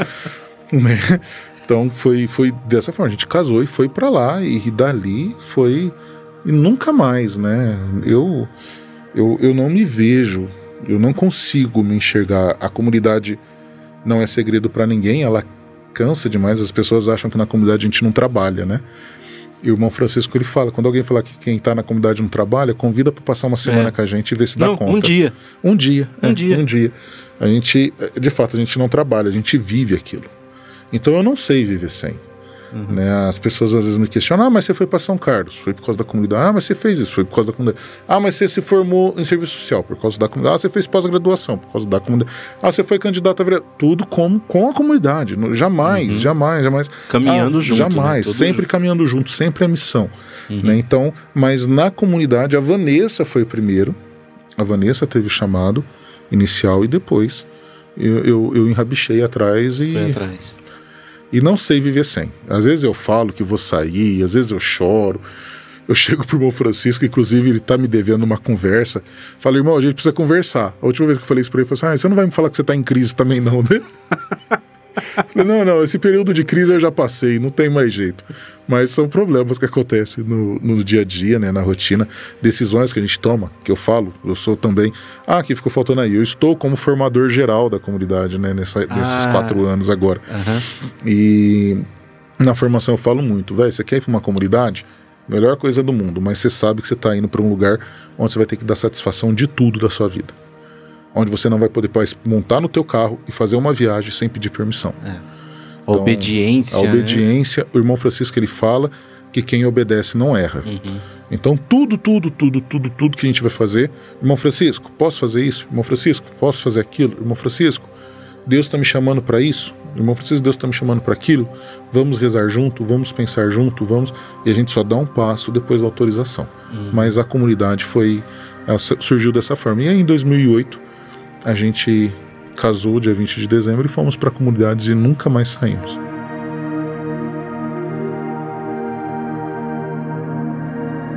Uma, uma- um fato, acho que tão. é, assim, que pouca gente deve conhecer, os mais próximos sabem, né? Mas. Que eu me recordo que você se casou descalço. Sim, sim, sim. Ah, Qual- qual- assim, tem um porquê, tem, Tem, um sentido. tem. Até mesmo as vestes, né? Sim, Também, sim. que vocês usaram. A, a Vanessa é extremamente devota de São Francisco de Assis, né? Eu sou devoto, mas eu, na verdade eu, São Francisco de Assis mudou o mundo, né? Não tem o que falar. Então com aquela opção que a gente estava fazendo, a gente quis representar no sacramento que nós estávamos recebendo a, aquela opção, aquele desejo nosso, verdadeiramente. Porque quando a gente entrou, Jandim, não existia, ah, eu vou me consagrar lá. Não. A gente nem tinha. Não, não sei se o irmão Francisco, naquele momento, tinha noção de que era, isso teria uma consagração. Era a comunidade. Era a comunidade. Era a irmandade. É, a gente estava escolhendo, escolhendo viver ali, entendeu? Uhum. Não tinha isso, ah, vou ficar cinco anos, aí vou ter o, o escrutínio, e aí eu vou fazer minha, meus votos provisórios, vou renovar mais três anos. Isso gente, é o que é hoje, é, né? É, é o que é hoje, uhum. né? Que é o normal, a comunidade ela, ela amadureceu, ela criou toda essa estrutura que é o correto, mas naquele momento, no meu chamado, no chamado da Vanessa, a gente não tinha a menor ideia de nada disso. A gente não tinha a menor ideia. A gente só queria ir para um lugar onde a gente ia rezar, onde a gente ia estar junto com os irmãos mais pobres e onde a gente ia estar. ia estar vivendo aquilo ali, onde a gente ia deixar tudo de lado para viver o chamado de Deus. Então, a gente se vestiu, a gente escolheu o nosso casamento como a beleza da pobreza. Né? Então, as flores que enfeitou o casamento foi tudo, tudo aquelas florzinhas do campo. Uhum. E as vestes, né? Eu me vesti de marrom e bege. E a Vanessa de bege com detalhes de dourado, mostrando a riqueza da pobreza. E o casar descalço é... foi uma reflexão que nós fizemos junto e que sempre que eu vou falar sobre matrimônio, né, eu sempre falo que se nós tivéssemos noção do que é o matrimônio, todos nós casaríamos descalço. Porque o matrimônio você está adentrando ao coração do outro. Você está fazendo morada no coração do outro, agora diante de Deus, diante da comunidade. E o coração do outro é terra santa. O coração do outro é terra imaculada. É onde o Espírito Santo faz morada. E assim como Deus, na sarça ardente, falou para Moisés: tira as sandálias dos pés, porque o lugar que tu pisas é santo, o coração do outro é santo. Então eu me casei descalço porque o coração da Vanessa é terra santa. E ela casou descalço porque o meu coração é terra santa. E tira a sandália dos pés para pisar onde, é, pisar onde que é santo. Então foi tudo isso. Hoje é lógico, tem toda essa teologia que a gente enxerga, mas na hora era mover, era mover do espírito, cara. Tipo assim, você tá me falando que não, não teve tanto essa intenção não, que você explicou hoje agora. a gente consegue entender.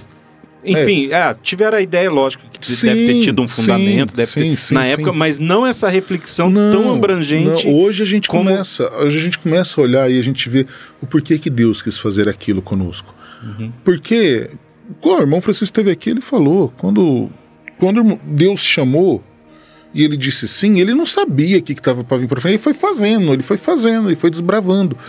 E na nossa vocação, na minha vocação, na vocação da Vanessa, também foi assim. Porque foi tudo muito junto, a vocação do matrimônio junto à vocação da comunidade.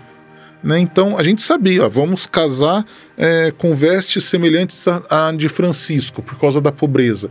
Porque uhum. existe beleza na pobreza, existe uhum. riqueza na pobreza. Né? E vamos casar descalço porque é um momento santo, e onde a gente pisa, uhum. se é santo, ah, o ter território que a gente pisa deve ser santo. Então houve esse pensamento, existia essa consciência, mas essa reflexão aprofundada, né, é lógico que aí vem com os anos, vem com a maturidade. Né? É a mesma coisa quando a gente pega Jesus, né? Com 12 anos, que está no templo, Maria chega e fala: Caso não sabeis que eu vim para as coisas do meu pai? Jesus, na imaturidade ainda da infância, dá uma resposta daquela e se coloca numa situação de risco. Uhum. Né? Maria guardei seu coração, mas Jesus depois ele vai crescendo. A diferença: com 12 anos, Jesus já se apresentava no templo falando da, das da palavra de Deus e falando abertamente, né? Acaso não sabeis que eu vim para as coisas do meu pai?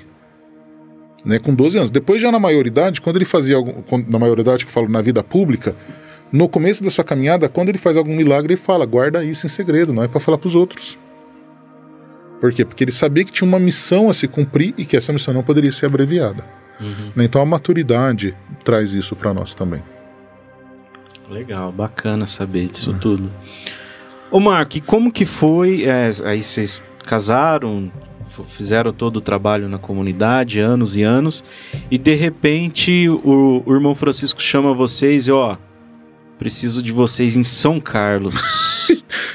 Eu lembro, eu me recordo bem que, tipo assim, que a gente tava com um projeto que você tava super empolgado na da época. rádio. A web rádio. Nossa, eu vim. Você eu tava vim- super empolgado que a gente tinha montado a estrutura, tava funcionando.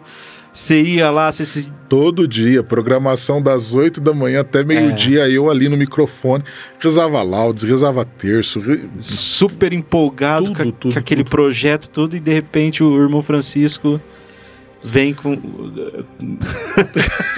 é, é a missão, né? É, é a missão. Não tem. Mas como é que foi chegar lá, ter que partir do zero?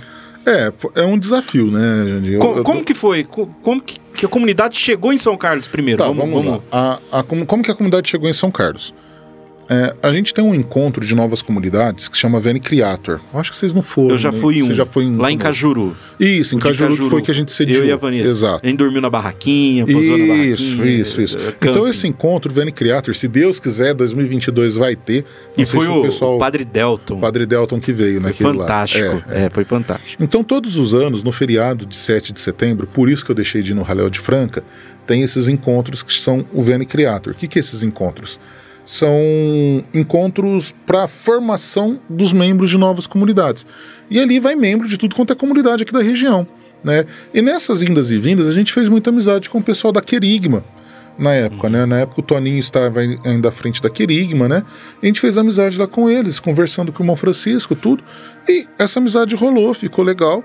E a Querigma, para quem não sabe, parte da sua missão, parte do seu carisma é evangelizar através da educação. Então, na cidade de São Carlos, eles têm uma escola. Né, uma escola que vai desde o do primário, se eu não estou falando besteira, até o terceiro colegial. Sei que tem molecada de tudo quanto é tamanho lá, né? E um dos trabalhos que eles queriam passar para as crianças era essa experiência que nós tínhamos com a pessoa em situação de rua, com a pessoa em situação de abandono. E aí o Toninho convidou a gente para fazer um- uma semana lá de missão, né? E com as crianças, com os pais, com os irmãos. E aí foi o irmão Francisco, foi eu, foi a Vanessa. Eu tava até com a perna quebrada, que eu quebrei no. Basquete? Não. É, eu quebrei no basquete, mas foi. Você lembra que teve aquele. Qualquer outro evento que a gente fazia? Cumulai, que eu tava. Um cumulai que eu tava com a perna quebrada. Ah, de carnaval. Isso, Cumulai, isso, verdade. Né? Então foi A gente naquela fez época. dois, não foi? A gente fez dois Cumulai. foi um? Dois, foi, foi, Foi dois. dois, é. Foi dois Cumulai. Então foi naquele ano, tava com a perna quebrada. E a gente foi pra lá. Foi eu, a Vanessa, o irmão Francisco, o irmão Rafael e a irmã Lucimar. Nós ficamos, eu acho que quatro dias em, em São Carlos. Beleza, viemos embora, morreu ali. E aí em São Carlos tinha um pessoal que fazia pastoral do povo de rua, que ia levar marmita para as pessoas que estavam em situação de rua. E eles queriam, encontravam as pessoas na rua que queriam ser resgatadas, queriam sair da situação de rua. E eles procuraram o pessoal da Querigma e comentaram com eles a ideia de criar, de ter um local para isso. E aí o Toninho, sabiamente, porque não era o carisma deles, falou assim: olha, nós não fazemos, mas tem uma comunidade em Batatais que faz, que é a comunidade Divina Misericórdia. Vou colocar vocês em contato. A dona Eva, o irmão Júnior hoje, a irmã Renata, o Tadeu, o pessoal que fazia a pastoral entrou em contato conosco e falou: vem cá fazer pastoral do povo de rua com, com a gente, para vocês conhecerem. Não, vamos sim, legal. A gente foi, fizemos uma vez, fizemos duas vezes. E aí, vamos, vamos montar a casa aqui? É necessário? Tudo? Vamos, vamos montar a casa aqui. Fizemos uma terceira vez e assim foi criando esse elo até que houve a necessidade de montar a casa lá. E é interessante que nessas pastorais foi aonde eu, o Jandim e a- as nossas Vanessas se aproximou mais. A gente sempre se conheceu, né? Uhum. A gente sempre teve um, um elo. Caminhou na igreja, a paróquia, a né? Mesma paróquia era mesmo, mas amigo, assim, é, deles serem padrinhos da minha filha. O- Amigos é, mais íntimos, é. né? mais de- de dentro de casa. Exatamente, a gente não era. E aí foi nessas visitas que a gente. Eu acho que eu posso falar aqui, né? Que a gente encontrou uma pessoa lá em São Carlos Sim.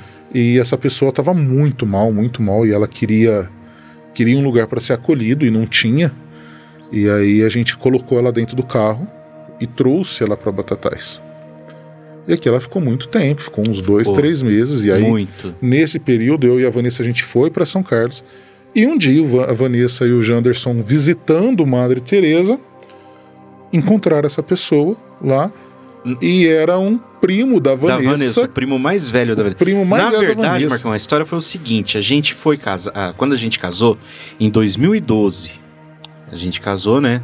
É, a gente foi levar os convites do casamento pra família. Aham.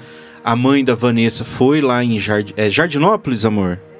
Jardinópolis, a, a- é a cidade dele, Aham. entendeu? E ele, ele já não tava lá, mas não se tinha notícia dele, do Car... é o. Carlinhos. É o Isso. Carlinhos. Não, não tinha notícia, não sabia tudo tal, e, e- e- Mas, tipo assim, não sabia onde que ele tava, que rumo que ele tava. Beleza, passou-se o tempo, foi indo. Aí depois de muito tempo foi quando a minha sogra foi na casa do, do, do irmão dela, né? Do, do Uhum. nosso tio, do Sim. tio João. E conversando com a irmã do Carlinho, ela falou pra minha sogra. Falou, ó, o Carlinho tá lá em Batatais. Tá Entendi. no- na- numa comunidade, isso, aquilo outro. A mãe da Vanessa, na hora, já mandou mensagem pra Vanessa. Você tá sabendo de alguma coisa? Vanessa, o Carlinho tá na comunidade. Conversa com alguém de lá pra, pra saber tudo tal. Aí a Vanessa pegou e conversou com o irmão Francisco, mandou Sim. mensagem pra ele. Aí ele confirmou.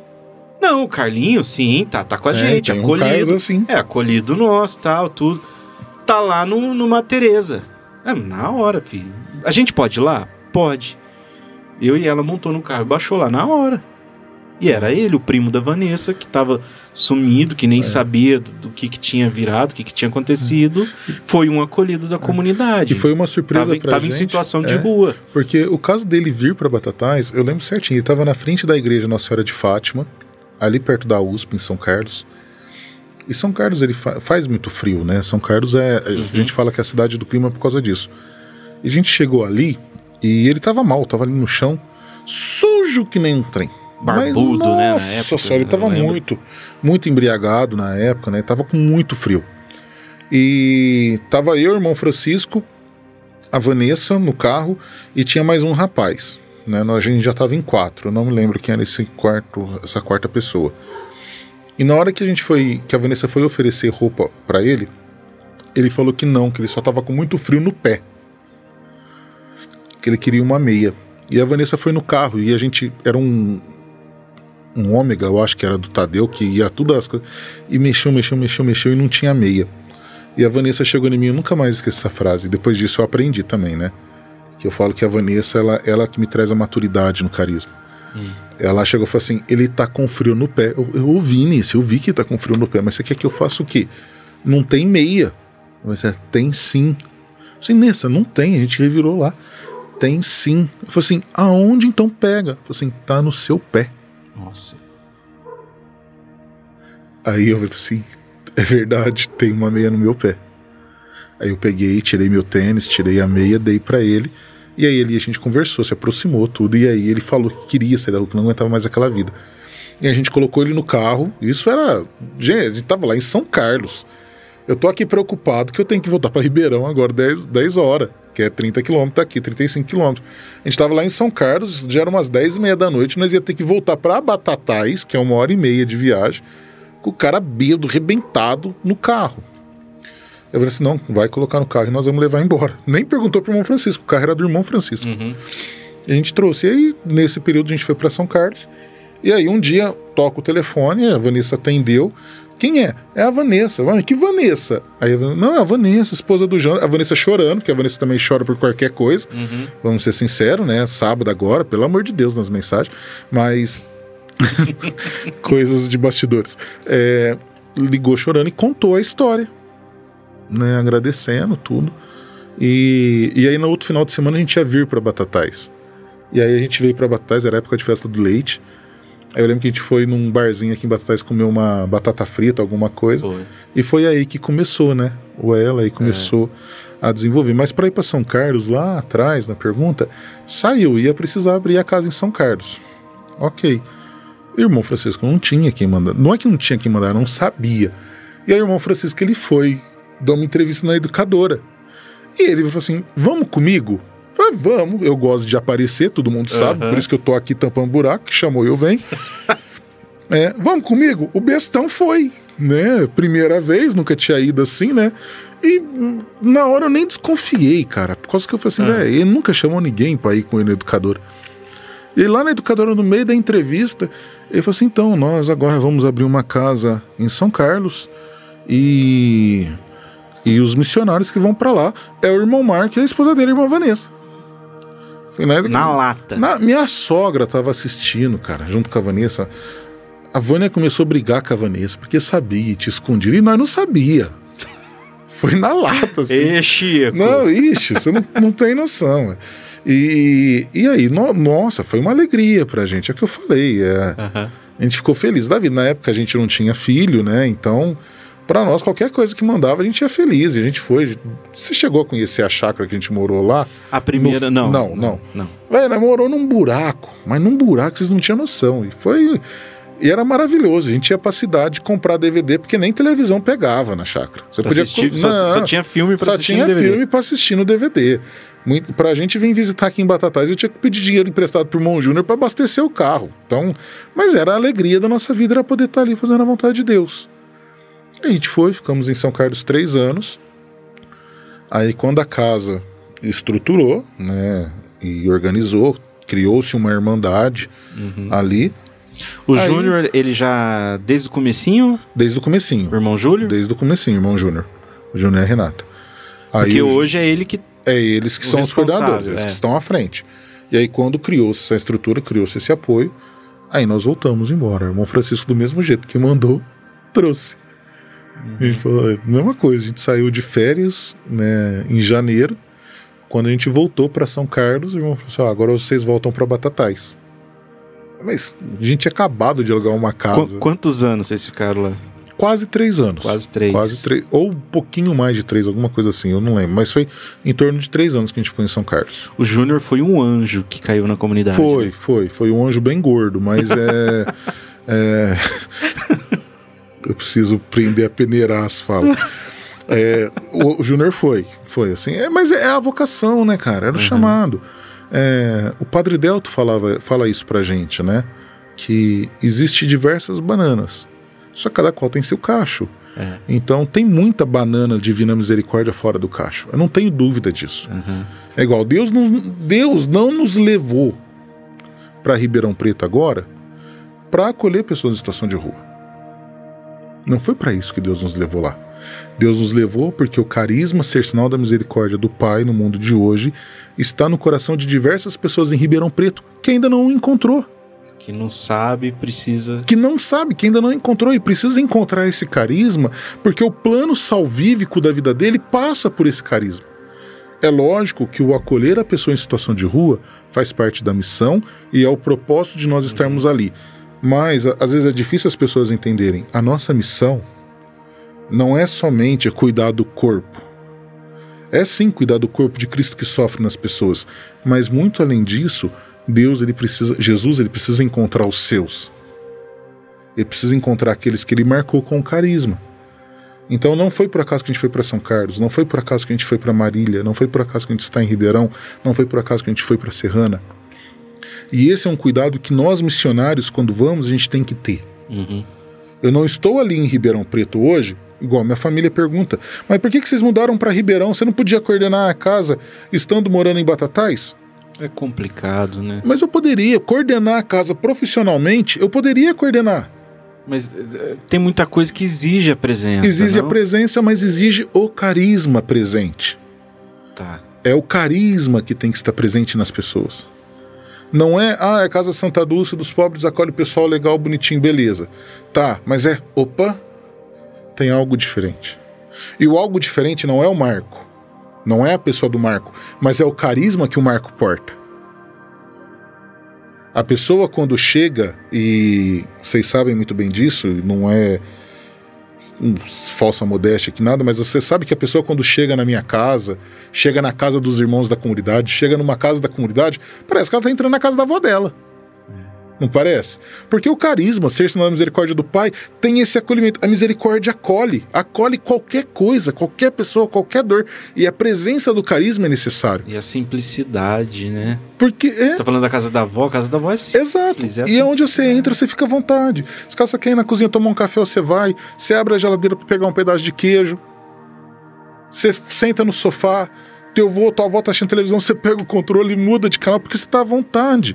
E o carisma da Divina Misericórdia, o carisma, volta a falar, ser sinal da misericórdia no- do Pai no mundo de hoje é esse. É poder acolher todos, cada qual na sua necessidade, cada qual nas suas misérias e fazer com que a pessoa se sinta acolhida. Ah, Marco, você faz isso? Eu não faço nada. Volto lá nos cantor. Eu só sou o burrinho que carrega Jesus fazendo. Mas Jesus, Deus, na sua infinita misericórdia, me escolheu, escolheu a Vanessa, escolheu mais diversos irmãos que estão espalhados já nessas cidades para portar esse carisma. Então eu tenho que estar em Ribeirão Preto até eu deixar esse sinal com alguém lá também. Até essa pessoa que tem esse carisma descobrir e começar a transmitir esse sinal. Aí eu volto para Batatais. Então essa consciência do missionário é o ir e o vir. E Deus ele vai criando momentos na vida de cada um. Ele vai colocando a gente em cada situação. Então é, nós estamos ali para acolher a pessoa que está em situação de rua, mas muito mais do que acolher a pessoa que está em situação de rua, é levar o plano salvífico de Deus no coração de muitas pessoas.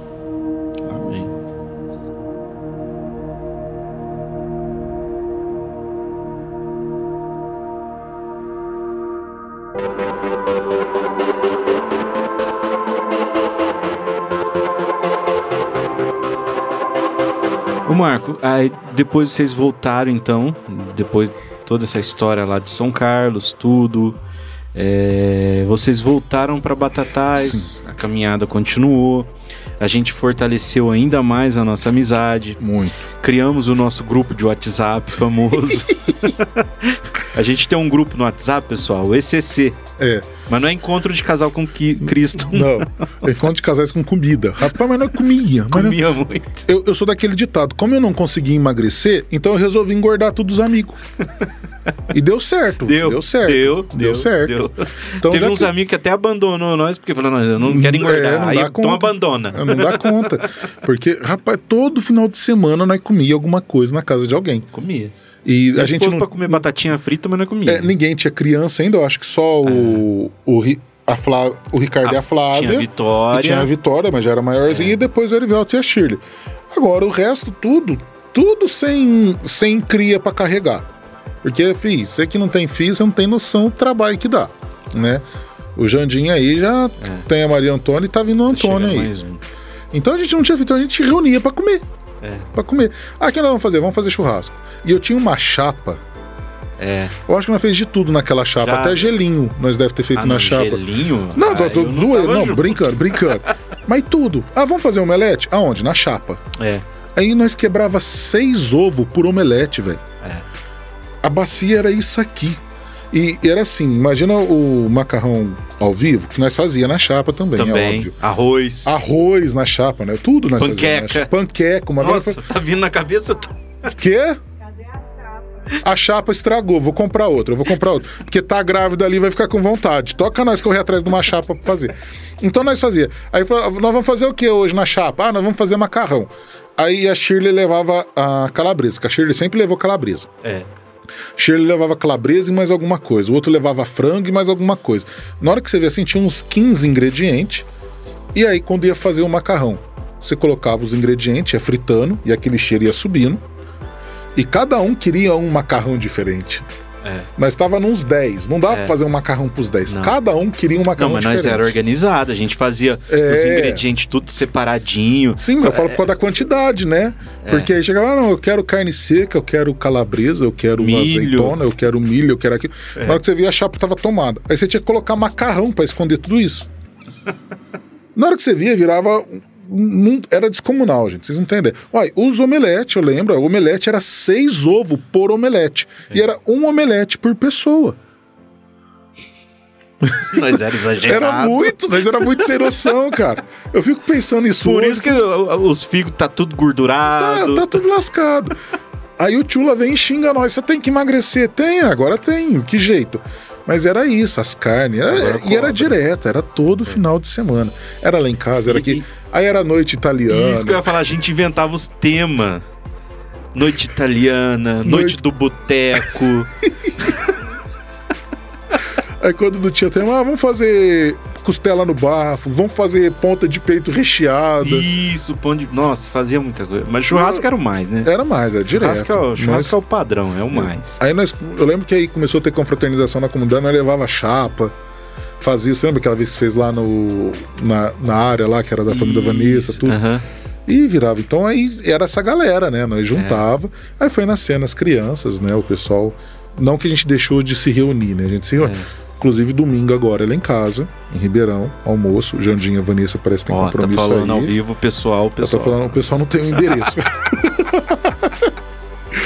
Mas tá aí o Brau e a Mari, já Aí o pessoal chega lá, ô, eu sou, sou, sou ouvinte tava lá do, no do podcast. podcast, eu ouvi você falar, você Irmão, convidou. É, pô, é kit churrasco. Levando, come, bebe, pode ir que lá em casa tem espaço. Uma É, cadeira mas- pra sentar vai ter. Vai ter, e se não tiver, tem a muretinha lá na garagem, a gente vai montuando ali. Mas é isso, né? Essa amizade que foi gerando e a gente hoje ainda se reúne, mas é lógico, com menos intensidade por causa das crianças, né? É, foi, foi muito bom essa época e é bom até hoje. É muito bom.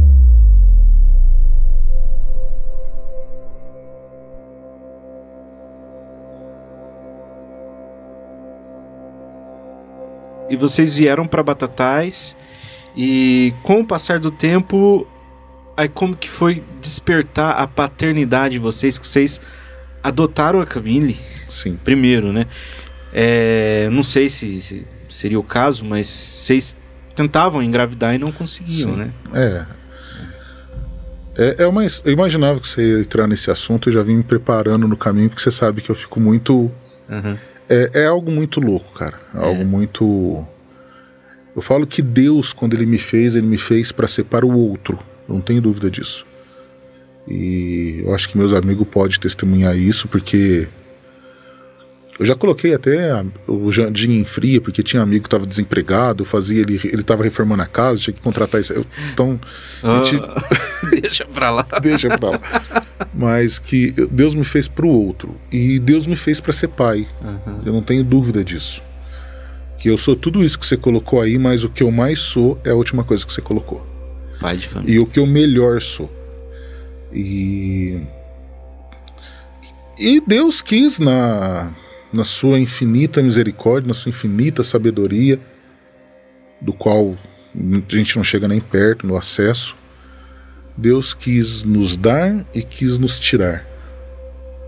E como Jó, Deus deu, Deus tirou, louvado seja o nome dele. E e a gente começou num processo, né? Eu e a Vanessa é casado, a gente segue todas as orientações da igreja, naquilo que a gente não tem, não desde que a gente casou, a gente não faz uso de nenhum método anticoncepcional. Só, só fazendo um adendo na, na Aham. conversa, a, gente tá falando do Francisco. Do Francisco. Tá. Eu vou passar pelo É Francisco. Francisco. Isso. chegar na Camila, Tá. eu tenho que passar pelo Francisco. A- até porque também eu quero saber se o, o Francisco ele veio antes de São Carlos, depois de São Carlos? Veio antes. Antes de São Veio Carlos. antes de São tá. Carlos. Tá, então vai. po- Pode ir. É... Ixi, minha mãe descobriu o, o, o YouTube. Oi, mãe. Oi. Tá mandando mensagem aqui. Também te amo. É... Então, aí, eu e a Vanessa, a gente nunca fez nenhum tipo de método anticoncepcional. E a gente foi vendo, e passou um ano, passou dois anos, passou três anos, passou quatro anos. Gente, nós fa- tentava fazer, viu? Não não era, não era preguiça, não. É porque não vinha o, o filho. E aí vamos então fazer os exames, deve ter algum problema aí. E aí nós descobrimos que de fato havia um problema de, de fertilidade no primeiro momento do meu lado. E vamos rezar, vamos rezar, vamos rezar, vamos procurar a ciência, vamos procurar o tratamento. E aquilo nos abala, não tem como falar que não nos abala. Sim, né? E num dado dia, a, a gente estava fazendo campanha de supermercado que teve, inclusive a semana passada aqui em Batatais, e agradeço todo mundo que contribuiu aí com, a- com a comunidade. Agradeço o supermercado Nori, que autorizou a gente fazer essa campanha, que é de extrema necessidade para a gente, que nos auxilia muito. E parece que no próximo final de semana nós vamos ter também no supermercado Real. Também agradeço desde já o supermercado e aqueles que vão nos ajudar. E numa campanha de supermercado, a Vanessa começou a passar mal. Passar mal, passar mal, passar mal. Nós fomos, busquei ela e a gente foi no plantão da Unimed. Na época ela tinha o convênio. E no plantão o médico perguntou: Você não tá grávida? Não. Mas você não é casada? Sou. Você toma remédio? Não. Vocês usam camisinha? Não. Então como que você não tá grávida? Ah, porque existe esse problema. Não, filha, mas. É, o normal dos espermatozoides é milhões, mas é um só que fecunda. É. Se teve um herói da resistência, vai chegar. Não é impossível. Não era impossível. E aí fez o exame e a Vanessa estava grávida. E aí foi um júbilo, cara. É, a gente não tinha tanto contato assim, mas a comunidade se alegrou. O irmão Francisco vibrava. O pessoal da comunidade. Acabou a campanha de supermercado pra gente, acabou a campanha de supermercado pro monte, porque foi, foi, foi uma festa. E aí foi, e Deus concedeu essa graça, e nós testemunhando isso, mostrando. Só que Deus deu, Deus tirou. Louvado seja o nome do Senhor. Num, num ultrassom, a gente foi fazer o ultrassom do Francisco, era o Francisco, tá, gente, que tava vindo. Que tava vindo, não, que veio. É. E no ultrassom a gente tava. Não sei porquê, mas Deus tocou no nosso coração. Foi o ultrassom que foi todo mundo. Foi minha mãe, foi minha sogra, foi minha. Foi, foi eu, foi a Vanessa, foi o Francisco. E foi numa quinta-feira isso. E no final de semana, o padre Delta ia vir para pregar o primeiro retiro para a comunidade e ele iria ficar na nossa casa. E na quinta-feira a gente foi fazer o ultrassom de manhã. Chegou no ultrassom, a gente viu que o Francisco já não estava mais junto de nós. Francisco já estava junto do Pai, já contemplava Deus face a face. Nossa, Marco, que bonito que você está falando isso. É, agora é. Mas. Mas no, na Nossa. hora, no dia, Nossa, des- foi muito destrói qualquer um. destrói. E eu vi a Vanessa na situação que ela estava. Aquilo mexeu muito comigo e mexe muito comigo até hoje. E nós íamos embora. Só ela mandando mensagem aqui. Nós íamos embora, a gente morava aqui próximo da tua casa. E a Vanessa ficou em casa com a mãe Aqui dela. na Alvorada, né? Vocês Aqui na. Alvorada, isso. E eu fui pra comunidade. Na hora que eu cheguei na comunidade, o irmão falou: E aí, como que tá? Porque ninguém sabia. Uhum. E aí eu falei pro irmão Francisco, ele sentou do meu lado, ele colocou a mão no meu ombro e falou assim: não, não posso te falar nada. Mas eu sei quem pode. Me deu a chave do sacrário, da capela do Santíssimo, né? Do sacrário não. Eu fui, entrei na capela do Santíssimo e ali tudo que eu segurei eu desaguei. Ali, nossa, velho, mas imagina um homem chorar. Mas chorei, mas chorei, mas chorei. E não deixava Deus falar. Aquilo que eu falei, Deus não parou de falar, a gente parou de ouvir. E eu brigava com Deus, e eu acusava Deus, eu condenava Deus, eu falava onde já se viu ele fazer aquilo, onde já se viu ele, ele me dar e ele tirar, que ele não era um Deus de milagre, que ele não era um Deus de promessa. Mas xinguei, xinguei, xinguei, xinguei, xinguei, falei, falei, falei, falei, e falava por que, que o Senhor me tirou, por que, que o Senhor me tirou, por que, que o Senhor me tirou. E na hora que eu acho que eu respirei para beber uma aguinha, que eu não aguentava mais, porque de fato eu não tinha mais peito, eu não tinha mais corpo, de tanto que eu chorava e reclamava com Deus. Na hora que eu respirei, Deus sorriu e falou: Eu não te tirei nada. E é lógico que a gente falando assim, eu não sou místico, não, que flutua, que vê Deus, nada disso. Mas quando eu falo que eu ouvi, porque de fato eu ouvi, talvez não no ouvido, eu não sei nem. Sabe, era algo muito É intenso. a percepção É. né, que a gente tem de Deus. E Jesus abriu aquele sorriso e falou: Eu não te tirei nada. E aquilo, por mais que ia contra tudo aquilo que eu falava, me acalmou. E eu virei e falei assim: Como que o senhor não me tirou? O senhor levou meu filho. Ele falou assim: Eu não te tirei. Vocês, quando se entregaram, falaram que era tudo era meu. Eu só peguei aquilo que você me deu e saiba que ele está bem melhor do que qualquer coisa que vocês poderiam dar. Eu fiquei mais uns 40 minutos ali digerindo toda essa fala de Deus. Peguei, fui em casa, falei isso pra Vanessa. Que se pra mim tava difícil, pra Vanessa era um caminhão de dificuldade. A mãe, ela tem muito um maior. elo muito maior, né? muito maior. Carrega a criança. E à noite o irmão Francisco foi lá em... À noite, assim que eu falo no fim da tarde, o irmão Francisco foi lá em casa e falou, né, ó, se vocês quiserem, eu vou ver um outro lugar pro Padre Delton ficar. Né, para vocês poderem viver esse momento. Uhum. E eu e a Vanessa, a gente já tinha conversado disso, a gente falou assim, não, pode deixar o Padre Delta aqui em casa mesmo, né? E quando o Padre Delton chegou lá em casa, uhum. ele, é lógico, o irmão Francisco falou com ele no caminho do aeroporto, ele virou para Vanessa e falou assim, que bom saber que Deus os veio visitar ontem, que vocês deram o que vos era mais precioso. E é verdade, que quando Deus nos visita, a gente tem que dar o que é mais precioso.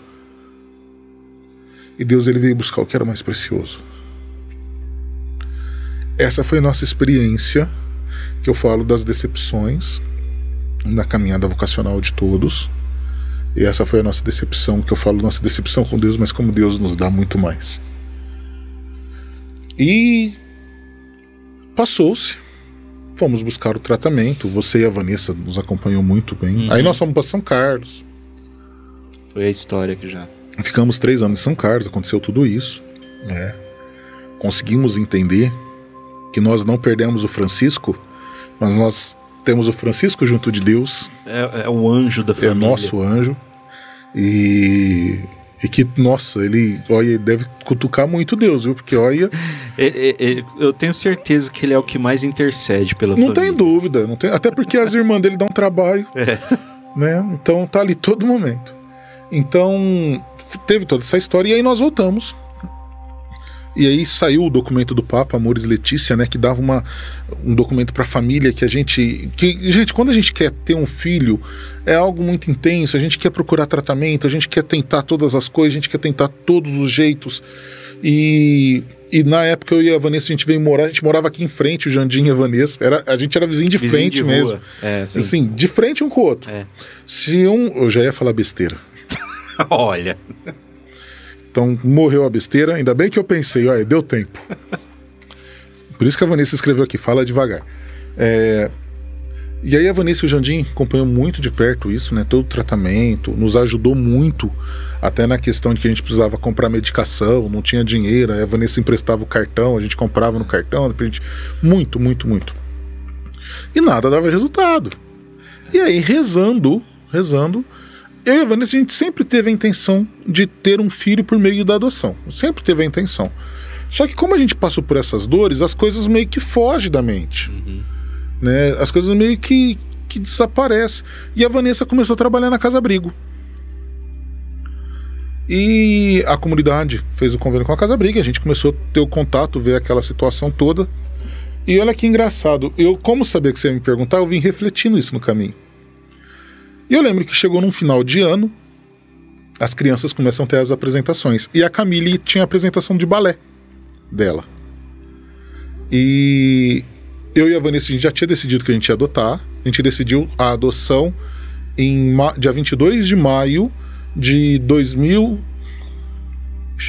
E data eu não lembro, eu sou ruim pra 22 qual, de maio. De... Eu guardo meu aniversário, no aniversário da minha esposa, é. minha filha. Ah, o ano Meu casamento, eu, eu não guardo nem o aniversário direito da minha mãe e do meu pai. É, eu sou um. Bom, eu, assim, eu lembro que a Vanessa a gente decidiu no dia de Santa Rita que a gente iria adotar. Mas isso antes da Vanessa estar tá trabalhando de, da, na Casa Abrigo, tudo. Uhum. E no final daquele ano que, ela, que a gente decidiu que a gente iria para ter um filho por adoção, a Vanessa já estava na Casa Abrigo e as crianças, conforme tinha as apresentações, a Vanessa era pedagoga, Uhum. Cada técnico podia, acompanhava uma criança na sua apresentação de final de ano, conforme a disponibilidade. E por um acaso a gente foi. A, a Leila, que era coordenadora da Casa Abrigo, pediu para Vanessa acompanhar se podia levar a Camille na apresentação de balé. Né? Gente, eu e a Vanessa a gente não estava nem habilitado para adoção, tá? Então, deixar bem claro isso. A gente não estava nem habilitado. Que é um processo, É um né, processo, também. um processo longo. Aqui em Batatá a gente teve muita perda de técnicos no, no fórum, né, no sistema judiciário, então que atrasou o nosso processo. A gente tinha feito curso, já feito algumas entrevistas, mas ainda não tinha saído habilitação para adoção. Quem, quem quiser adotar, eu tô com um projeto. A gente quer montar aqui em Batatais uma associação de apoio à adoção, né? Mas quem tiver essa essa vontade, alguma dúvida, pode entrar em contato comigo. Eu acho que nas minhas nas redes, redes, sociais, sociais pode entrar em contato. Como, como assistente social e como pai adotivo, eu me disponho a estar te ajudando a explicar, a vencer esses contextos. Então a gente não tinha passado o processo, mas a gente levou ela para a apresentação de balé. E eu lembro que eu filmei a apresentação dela inteirinha, eu sentei lá em cima. Era a Camila, era uma criança que a Vanessa trabalhava. E na hora que a gente saiu, a Camille pegou na mão da Vanessa, pegou na minha mão. Agora vocês vão levar pra tomar sorvete, né? E não podia. E eu não me conformava que não podia. E aquilo me incomodou de um tanto, de um tanto, tanto, mas ficou guardado no coração. Uhum. Né? É, quando eu entendo a passagem, eu falei de Jesus de 12 anos, que Maria guardava tudo no coração. E aí foi, passou-se, né? Isso foi no, em dezembro daquele ano. E janeiro, fevereiro, março, final de abril, Uhum. saiu a nossa a habilitação para adoção. E para quem não sabe e quem tem vontade de adotar, já vai aqui a mensagem: você não escolhe a criança que você vai adotar. Tá? Não tem essa escolha. Você escolhe a, a, o estado onde pode ter esta criança com aquele perfil que você decidiu. Né, de tantos anos, de cor, de gênero, todas essas coisas tem o perfil que você vai passar pelo processo. É, e eu e a Vanessa a gente colocou esse perfil. E aqui em Batatais não tinha nenhuma criança na Casa Abrigo para adoção. Nenhuma criança que estava na Casa Abrigo estava para adoção. Mas foi engraçado que a nossa a nossa aprovação, agora fugiu até a palavra, né, para que a gente pudesse adotar, aconteceu num dia. E naquele final de semana, na sexta-feira, houve uma reunião da, da equipe da Casa Abrigo na época, junto com a prefeitura, tudo, que agora fugiu tudo os nomes técnicos da minha cabeça, para ver que, que, criança queria para adoção ou não. A Camila ela tinha passado por um processo mal sucedido, então ela não estava, mas a juíza determinou que ela voltasse para a fila de adoção e ela queria voltar. Ela voltou, só que a gente nem sabia. E na hora que voltou lá, as técnicas comentando com a Vanessa, a Vanessa feliz, ela falou: sai, é, agora pode dar para mim, porque eu estou habilitada. Saiu a nossa habilitação. Mas brincando. Uhum. Né? Aí a. Ela falou assim: ah, mas você teria coragem? Não, tenho, tá dentro do nosso perfil, mas não é isso. Isso com o Rodolfo final de semana. No começo da outra semana ligou o fórum. Ó, oh, tem uma criança com o perfil de vocês. Aqui de Batatais. Aí eu ia pro Vanessa, a Vanessa olhou pra mim. E quem que é? A gente nem sabia quem era. Uhum. Mas quem que é? Aí na hora que falou, não, é a Camille. Aí a Vanessa já regalou os olhos, eu já lembrei da história. E, e aí a Vanessa teve que sair de férias para fazer o processo de aproximação. A Vanessa não teria que estar trabalhando. Né? Então eu sempre gosto de deixar bem claro isso, porque nós, não foi a Camille porque a Vanessa trabalhava, não. Dentro da fila, a gente tinha colocado Estado de São Paulo, Estado de Minas. Dentro da fila, encaixou. Quando Deus quer, meu irmão. Não tem jeito. Ele mexe os pauzinhos Não tem jeito, não tem jeito. E virou aquela alegria. Nossa, a gente ficou. Isso foi em março, desculpa, eu falei abril, não, foi em março. Hum. E aí eu e a Vanessa, a gente estava com uma viagem marcada, junto com o Paulo e com a Tereza, né, da comunidade, irmão Paulo e irmã Tereza. É. Tanto que o irmão Paulo e a irmã Tereza são padrinhos da Camille por causa disso. Ninguém sabia, só nós, e aí com eles a gente partilhamos, a gente rezou, voltamos. E aí teve a apresentação no fórum. E aí quando chegou no fórum, a Vanessa estava lá, fez todo o processo, que tem todo o processo de preparação. Né? Vocês imaginam, gente, isso em março. A Camille foi vir para nossa casa no começo de maio porque foi rápido. Vale colocar foi, isso, porque eu, foi eu, rápido. Eu lembro que foi, foi foi muito, muito rápido. rápido né? Então, numa terça-feira, que foi o dia da apresentação no fórum, a gente estava lá, a gente apresentou. E não vou falar que a gente conheceu a Camille, porque a gente já conhecia, mas aí a Camille pôde ver quem eram os pais dela, porque nós não queríamos ser pais dela, a gente já era os pais dela. Por que, que você fala e, isso? Porque estava em Deus. Eu, não, mas eu lembro que tinha uma história também que a Camille, ela já falava pra Vanessa. Ela falava pra né? Vanessa, ela falava: por que, que você não me adota? É. Tia, adota eu. Tia, adota eu. Ela mas sempre, isso. sempre brincando. A gente É. nunca, nunca imaginou a proporção que ia tomar e que isso ia acontecer, mas Deus sabia. E depois partilhando com a Vanessa, Vanessa, eu vou falar aqui, você me perdoa, que eu acho que ela nem partilhou isso com ninguém. A Vanessa ela falava pra mim que quando ela rezava pedindo filho, no sonho Deus falava pra ela: "Seu filho já nasceu, você só precisa encontrá-lo". Então, e aí a gente encontrou a Camille e nosso filho já tinha nascido, só que a gente demorou nove anos para encontrá-lo. Eu já tá com 13, dá um trabalho. Você tá me assistindo, Camille Vitória, você sabe o trabalho que você me dá. Ó, porque lá em casa não tem eu, como assistente social, o ECA eu apresento pros outros. Lá em casa, o ECA é aqui. Não, brincadeiras à parte, mas o trabalho de adolescente, das É, tudo. é. Graças a Deus ela foi muito bem na escola, passou de ano, tá de férias, Aê. vai ganhar a máquina de costura que pediu de Natal. Mãe dela já Ó, encomendou Vai ser hoje. estilista? Ela quer ser estilista, quer estudar estilista? moda. Que Quer estudar legal. moda. É. Isso é legal. Muito, muito. Ela já desenha as Nossa. roupas, então. Ô, Camille, todo, todo, todo incentivo pra você, viu? É. Segue isso daí mesmo. Vai, acredita em você que você consegue. E aí chegou a Camille. E pelo horário aqui, se eu começar a falar da Maria Giana, irmão. Então, eu ia encerrar com a Maria Giana. Com a Maria porque Giana? eu, Então vamos. Eu, eu, eu ia entrar nesse assunto agora, entendeu? E, Aham. por hoje seria o último assunto. A gente, Então- cara, na minha listinha aqui tem muito mais coisa pra falar, mas é, você vai voltar, então a gente É, fala. em janeiro nós tá aí pra É. falar das cagadas do Brau. Mas, tipo assim, uma coisa que. Não, acredito que não só eu e a Vanessa, mas todos os amigos próximos Uhum. seu te falou. Véi, o dia que vocês desencanar, eu acho que você já ouviu isso. Sim, a gente falando. sim, sim. Vocês têm que desencanar, que vocês ficavam, né, preocupados, encanados, que tava fazendo o tratamento, não tava dando certo. Aí de repente veio a história aí da Camille e deu, deu certo, vocês ficaram felizes. Sim. E, e- e, cara, pra mim foi isso que aconteceu. A Camille chegou, mudou a vida de vocês, vocês ficaram mais com certeza. felizes, Com certeza. vocês relaxaram. é, enfim, pô, a família formou-se a família, né? Eu, Mas aí Deus presenteou. é, eu acho que foi até além. Eu acho que. é, eu tenho muito cuidado em falar isso, Janderson. Cuidado como, como técnico.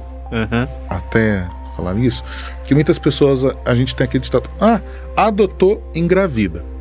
Gente, adoção não é remédio para infertilidade, tá bom? Não, Então não é Concordo. adotou engravida, sim. tá? Aconteceu conosco, acontece com outras pessoas. Existe até um estudo, um início de estudo diante disso, porque acaba acontecendo algumas vezes, né? Não é com a maioria, não é a maioria. Então, talvez você queira ter um filho.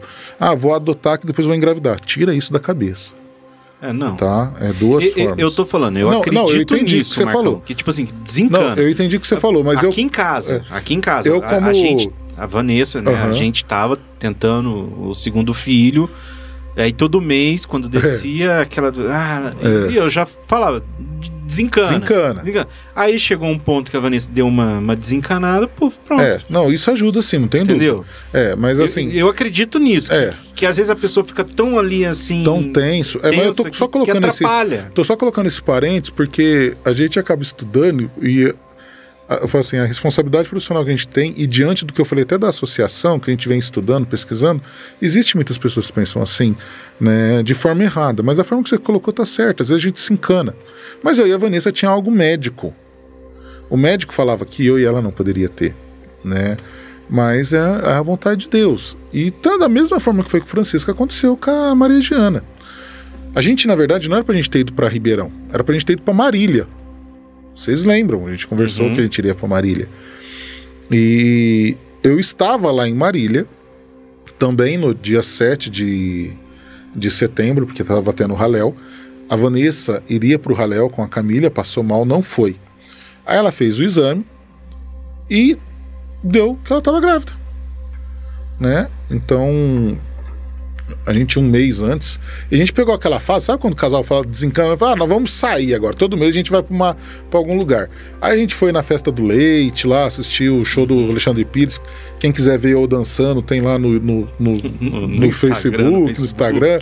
A gente foi no show do Rosa de Saron com o. Thiago Brado em É, Ribeirão. Um show lá no teatro. né? Isso, e foi hum, depois desse show que aconteceu a gravidez. Não que depois do show a gente foi pra alguma. Mas ali foi dali pra frente, que a gente sabe que a Vanessa engravidou. E aí veio, veio o milagre. É. Eu falo que a Camila é a promessa. A Maria Giana é o milagre. Porque Deus tinha me prometido que eu seria pai. A Camila é a promessa. A Maria Giana é o milagre. Porque a Vanessa engravidou, eu tava lá em Marília, a Vanessa não conseguiu segurar o segredo. Ela quis me infartar de longe. Ela fez o favor de me ligar e me falar que estava grávida. E eu fiquei doido para vir embora. Eu viria embora só no domingo. Eu liguei pro Eduardo, pro irmão Eduardo, esposo da Maria Fernanda, que estava aqui, queria me, me, me cobrir lá. E falei, Du, eu preciso que você venha pra cá. Liguei pra Maria Fernanda, porque sabe que depois que nós casamos, nós não manda mais nada. Quem manda é as mulheres, né? É. Liguei pra Maria Fernanda. Ai, mais, que aí é o mais, né? Coitado, eles recém-casado. Tinha casado há pouco tempo. É. O que, que eu tô querendo? Que o homem já largar ela sozinha mais dois dias pra ele. Ia ficar 10, agora vai ter que ficar 12. Falei, Fer, a Nessa tá grávida. Não pode deixar que ele vai amanhã. Que comunidade é isso, irmão? Nós briga.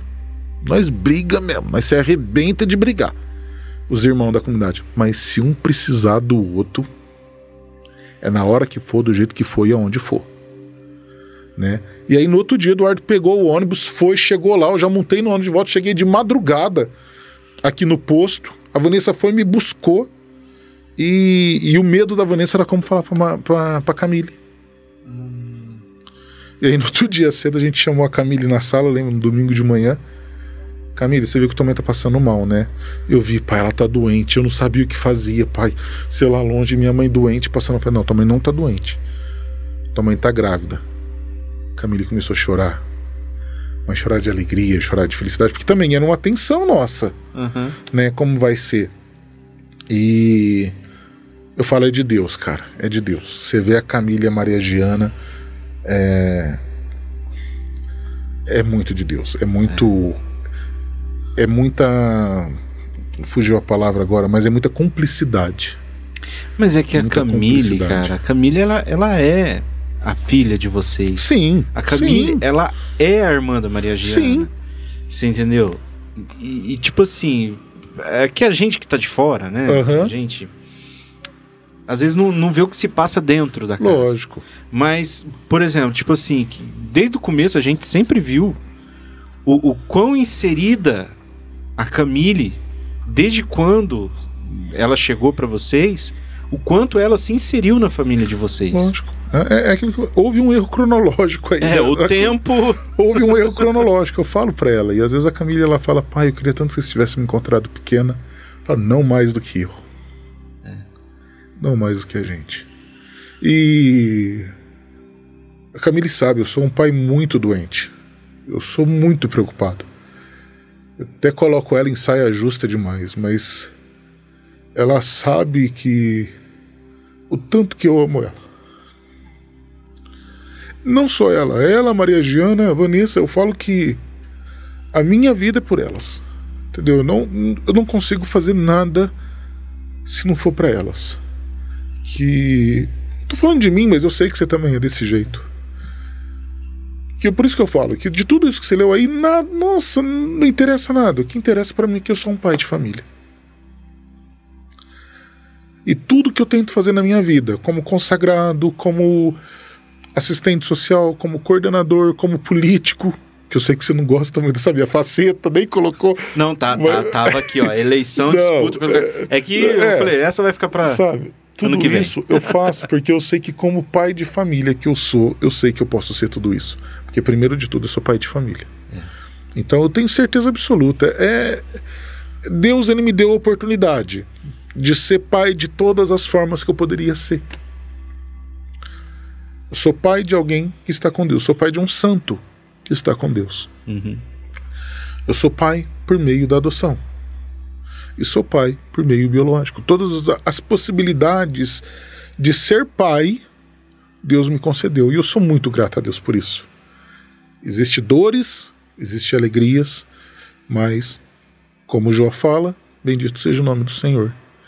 E é isso, é, é, é, é isso. Mi- Minhas filhas é tudo para mim. Minhas filhas, minha família é tudo para mim. É tudo, tudo, tudo, tudo. Tudo que eu faço é, é por causa deles. Por causa deles. E óbvio, por causa de Deus, né? Ah, mas eles são mais do que Deus? De forma alguma. Ah, isso eu sempre deixei claro para a Vanessa e para Camille, que já entende. Eu falei, Camille, você pode me questionar tudo. Você tem o direito. Só não me questiona a minha vocação. E eu e a Camila, a gente é muito parceira, a gente conversa muito, conversa de tudo, de tudo, de tudo, de tudo, de tudo. E a Maria Giana. é muito engraçado, que a Maria Giana ela acorda, a Vanessa morre. Ela acorda, ela, papai. Aí o pai não tá. Ela, Cá. Aí a cara não tava. Mamãe, só a mamãe que tá. Mas, mas primeiro ela chama a família inteira. Aí a mamãe que tá, aí ela chama a mamãe. E a, a Maria Diana, ela acorda, já vai atrás da Camille e ela, ela faz as coisas que é mostrar pra É muito. As duas são muito cúmplices uma da Aham. outra. Muito. Muito. É lógico que, a, dada a diferença de idade, né? Aham.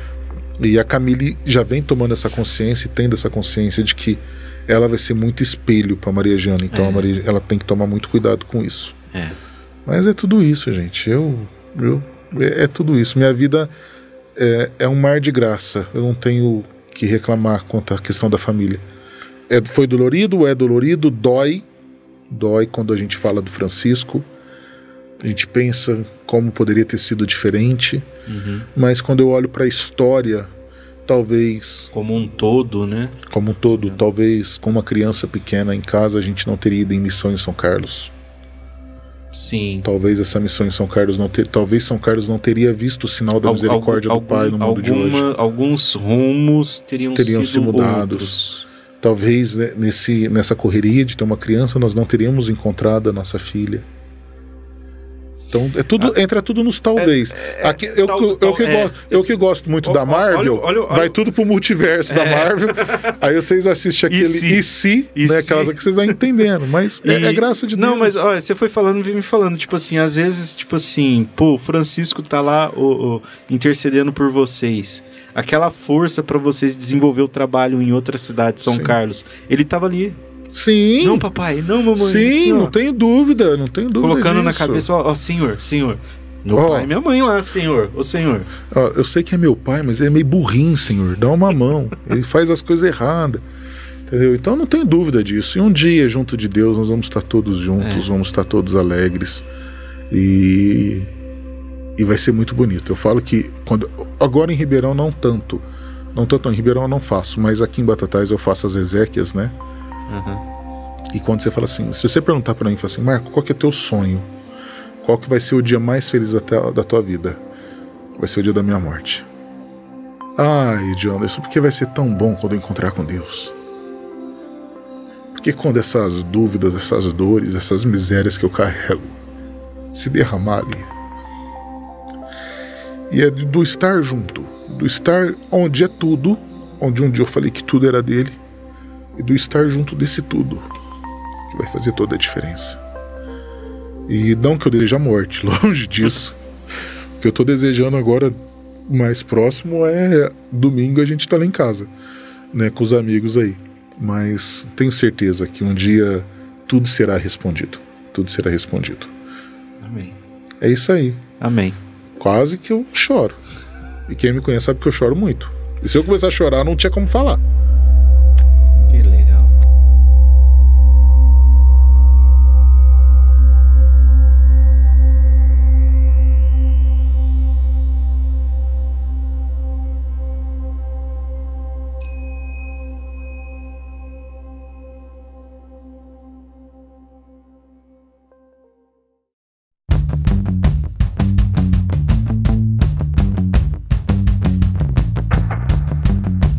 Agradecer, Meu cara. irmão, eu que agradeço. Obrigado. Que isso. Obrigado, obrigado, obrigado. Muitas vezes por ter topado essa loucura de ter vindo aqui de última hora. Que isso, a gente E, cara, para isso. Foi, como se diz, melhor que a encomenda, né? Que bom. Eu adorei passar também. essas duas horas aqui. Entendeu? Espero que o pessoal também tenha gostado aí. É, eu sei que a Vanessa deve estar chorando em casa. É, Aqui tem até mensagem dela. nossa, tem bastante comentário aqui. Tem, né? Nossa, o pessoal adorou. Que bom. O irmão Francisco, ó, o irmão Francisco ele comenta que ele participa, tudo. Ele perguntou por que, que o Chula não engorda. É raça É porque ruim. quando ele vem, irmão Francisco, ele pede pra eu fazer umas caipirinhas pra ele, aí ele não dá conta de comer depois. É por isso que ele não engorda. Ele entra na- nas. Nas dosinhas, nas, Nas dosinhas batidinhas, que eu e aí tenho ele ali, não come. É. Eu, eu- tinha visto aqui que o irmão Francisco comentou que o Renan fez um pagode cristão. Fez a ciranda. Venha pra Cadê? ciranda. Tem, tem, É, tem aqui, ó, gravado. o Renan fez um pagode cristão. É, tem, tem. Nesse CD que você tem aí vai ter a música, é a ciranda, é do Renan. Ó, o Thiago Alves tá mandando um abraço aqui pra você. Fala, seu Tiago. Ó, tá faltando visitar tuas, tuas sobrinhas lá, viu? Tô esquecendo, não. Mas tá bom, isso aí. Pessoal, agradecer aí quem teve com a gente aí até agora. Muito obrigado. Muito obrigado. Lembrando que se você não se inscreveu, se inscreva nesse canal aqui, que semana que vem a gente tá de volta. Hoje o Braulino não esteve comigo Que ele novamente. ficou com medo. Ele ficou com medo. Não, não, não, não, não. Não foi, não foi, coitado. Vocês sabem que esse final de semana teve o Porco a Paraguai, que ajudou a comunidade. Isso, gostaria de agradecer. Eu tive lá trabalhando também, comendo, uma delícia. É. Né? Agradecer todo mundo aí que Tá, envolveu, que o- ajudou. O, o, pessoal. porco tava um tempero 10, cara. Entendeu? De 10. Muito bom. Parabéns pro, pros cozinheiros, pro Muito pessoal que temperou, tudo. que tava uma delícia comigo. E olha que foi apertado, porque choveu, né? É. Preparado ao ar livre, deu uma atrasadinha lá. Então, pessoal, o Braulino, ele passou a semana toda por conta desse evento, entendeu? Um dos coordenadores. E hoje, ah, bom, hoje ele também teve que, que outros compromissos, né? Sim. Teve que ir lá fazer a entrega do- de algumas coisas, cadeira, tudo. O pessoal foi retirar e ele que ficou por conta disso. E também ele tá mudando de casa, entendeu? o Braulino doido. O Brolino é pior do que nós. Ele tá que mudando de casa na mesma rua. É, ele tá atravessando a rua, é muito. Entendeu? Então ah, ele, ele tinha que afiliados. deixar a casa pronta, lavar a casa pra entregar a chave e tudo. Então eu peguei e falei pra ele: Não, Brownlee, não, faz o seguinte, cara, você tá cansado, eu entendo tudo que você tá fazendo aí. Relaxa que eu toco aqui, semana que vem você tá aqui. Mas eu vou deixar em janeiro, a gente tá de volta. Vocês podem anotar aí. Pode mandar pergunta.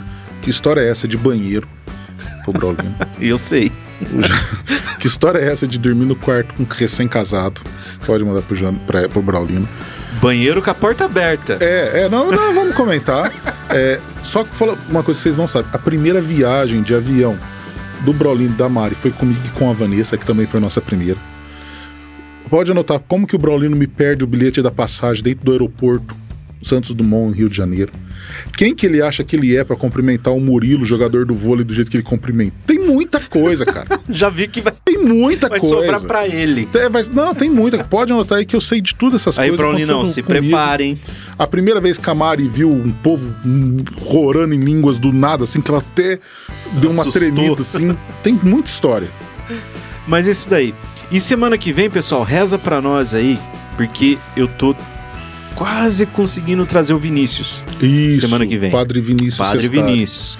Entendeu? Então, semana que vem, se tudo correr bem, se tudo der certo, o Padre Vinícius vai estar aqui com a gente, tá? Vamos rezar pra que dê certo. Eu acho que vai dar sim. Vai, vai sim. é, eu ainda não- vi, não te mandei mensagem ainda. Deixa eu ver porque se- eu tô tentando digerir ainda aquela cena de você celebrando. Como é bonito Poxa, presenciar. cara, que lindo é aquela bonito. missa sábado. Como é bonito. na como bonito comunidade. presenciar. Pessoal, vai no canal da comunidade, da Vê lá. CMDM. Isso. É, a gente transmitiu a primeira missa do Vinícius. Vai lá, lá vocês no, vão ver no SEC. o primeiro milagre pelas mãos sacerdotais do Vinícius. Que é Vinícius não me respondeu. Me em responde, Vinícius. Tá. Confirma pra nós aí. E fica aí já o convite em janeiro, hein, gente? Nós voltando aí, eu acho que é dia 10 de janeiro que tá isso. É, eu preciso dar uma olhada na É, em agenda. janeiro, ali, mas né, vai é, tá aí. janeiro já tá Aí essas coisas mais polêmica, política, briga, essas Isso. coisas aí vai estar lá em janeiro, vocês podem perguntar também. A, tá? casa, a missão da Casa Santa Dulce, a gente Missão da Casa Santa nem falou. foi, foi comentando sobre ela, mas É, não entrou é, no, no mérito do assunto, tudo. Se Então, tiver em Ribeirão para passar lá para nos visitar. isso. É. Pessoal, obrigado. Amanhã, então, já tá disponível no Spotify esse episódio, entendeu? A partir das 15 horas da tarde já vai estar lá. Então a gente espera vocês aí. Semana que vem para mais um episódio. Marco, muito obrigado. Jander, obrigado. Fica aí um espaço para você fazer suas considerações finais. Só agradecer. Tem um quibinho assado ali fora que tá cheirando aqui, Na ó. hora. Tá da ponta da orelha e gordo já viu, né? Considerações finais. Tava falando com o cheirinho. A Nessa ainda perguntou: você vai comer aí? Lógico, é, eu vejo se eu levo uma marmita nisso. Só falar que a caneca, eu tenho a minha, tá? Eu Faz- tenho, aqui ó, eu tenho a minha, Faz- não é essa, a minha já tá lá em casa, eu Faz tomo o café con- nela. Faz o contato que a gente explica a vocês como que vocês adquirem a sua caneca. Isso. Tá? E muito obrigado, gente. Eu adoro estar aqui, adoro conversar. Se vocês quiserem conversar com a gente, quiser marcar um horário, precisar de qualquer coisa, estamos à disposição. Deus abençoe a todos. E logo lá, vem cá, Maria Antônia. Vem? Vem cá falar oi pra todo mundo. Aqui? Aí, ó. Eita! E na próxima a gente traz as crianças também, que aí fica Isso. brincando com a Maria Antônia ali. É, então, né? Fala, eu, eu- você queria que a Maria Giana viesse. Que a Camille viesse, não é? Aí, tá vendo? É. Ficou esperando, até se maquiou. Na próxima ela vai vir. Sábado nós veio, a Maria Jana fez eu entrar na piscina pra ela não entrar. É. É, é assim mesmo. Mas tá certo. Pessoal, obrigado então, até semana que vem. Obrigado, gente. um Deus abraço, abençoe. Deus abençoe, fiquem todos com Deus. Com Deus. Tchau, tchau. Tchau. Esse podcast foi editado por JS Audimídia.